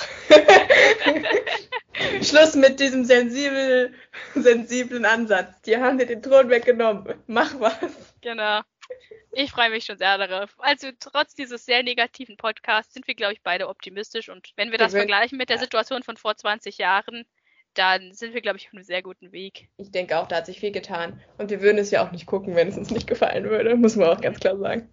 Was ich mir noch wünsche für die Zukunft ist, dass wir halt vielleicht mehr Sachen mit einem überwiegend weiblichen Cast kriegen. Birds of Prey war dann ein gutes Beispiel, wo wir den Female Gaze hatten in dem Werk, wo Frauen nicht ständig als äh, sexualisierte Objekte dargestellt wurden, sondern wir auch mal sehen konnten, wie Harley Quinn einfach äh, zu Hause sich auf dem Sofa fläzt und Nudeln isst oder ein Sandwich. Ich glaube, es war ein Käsesandwich, was sie unbedingt haben wollte.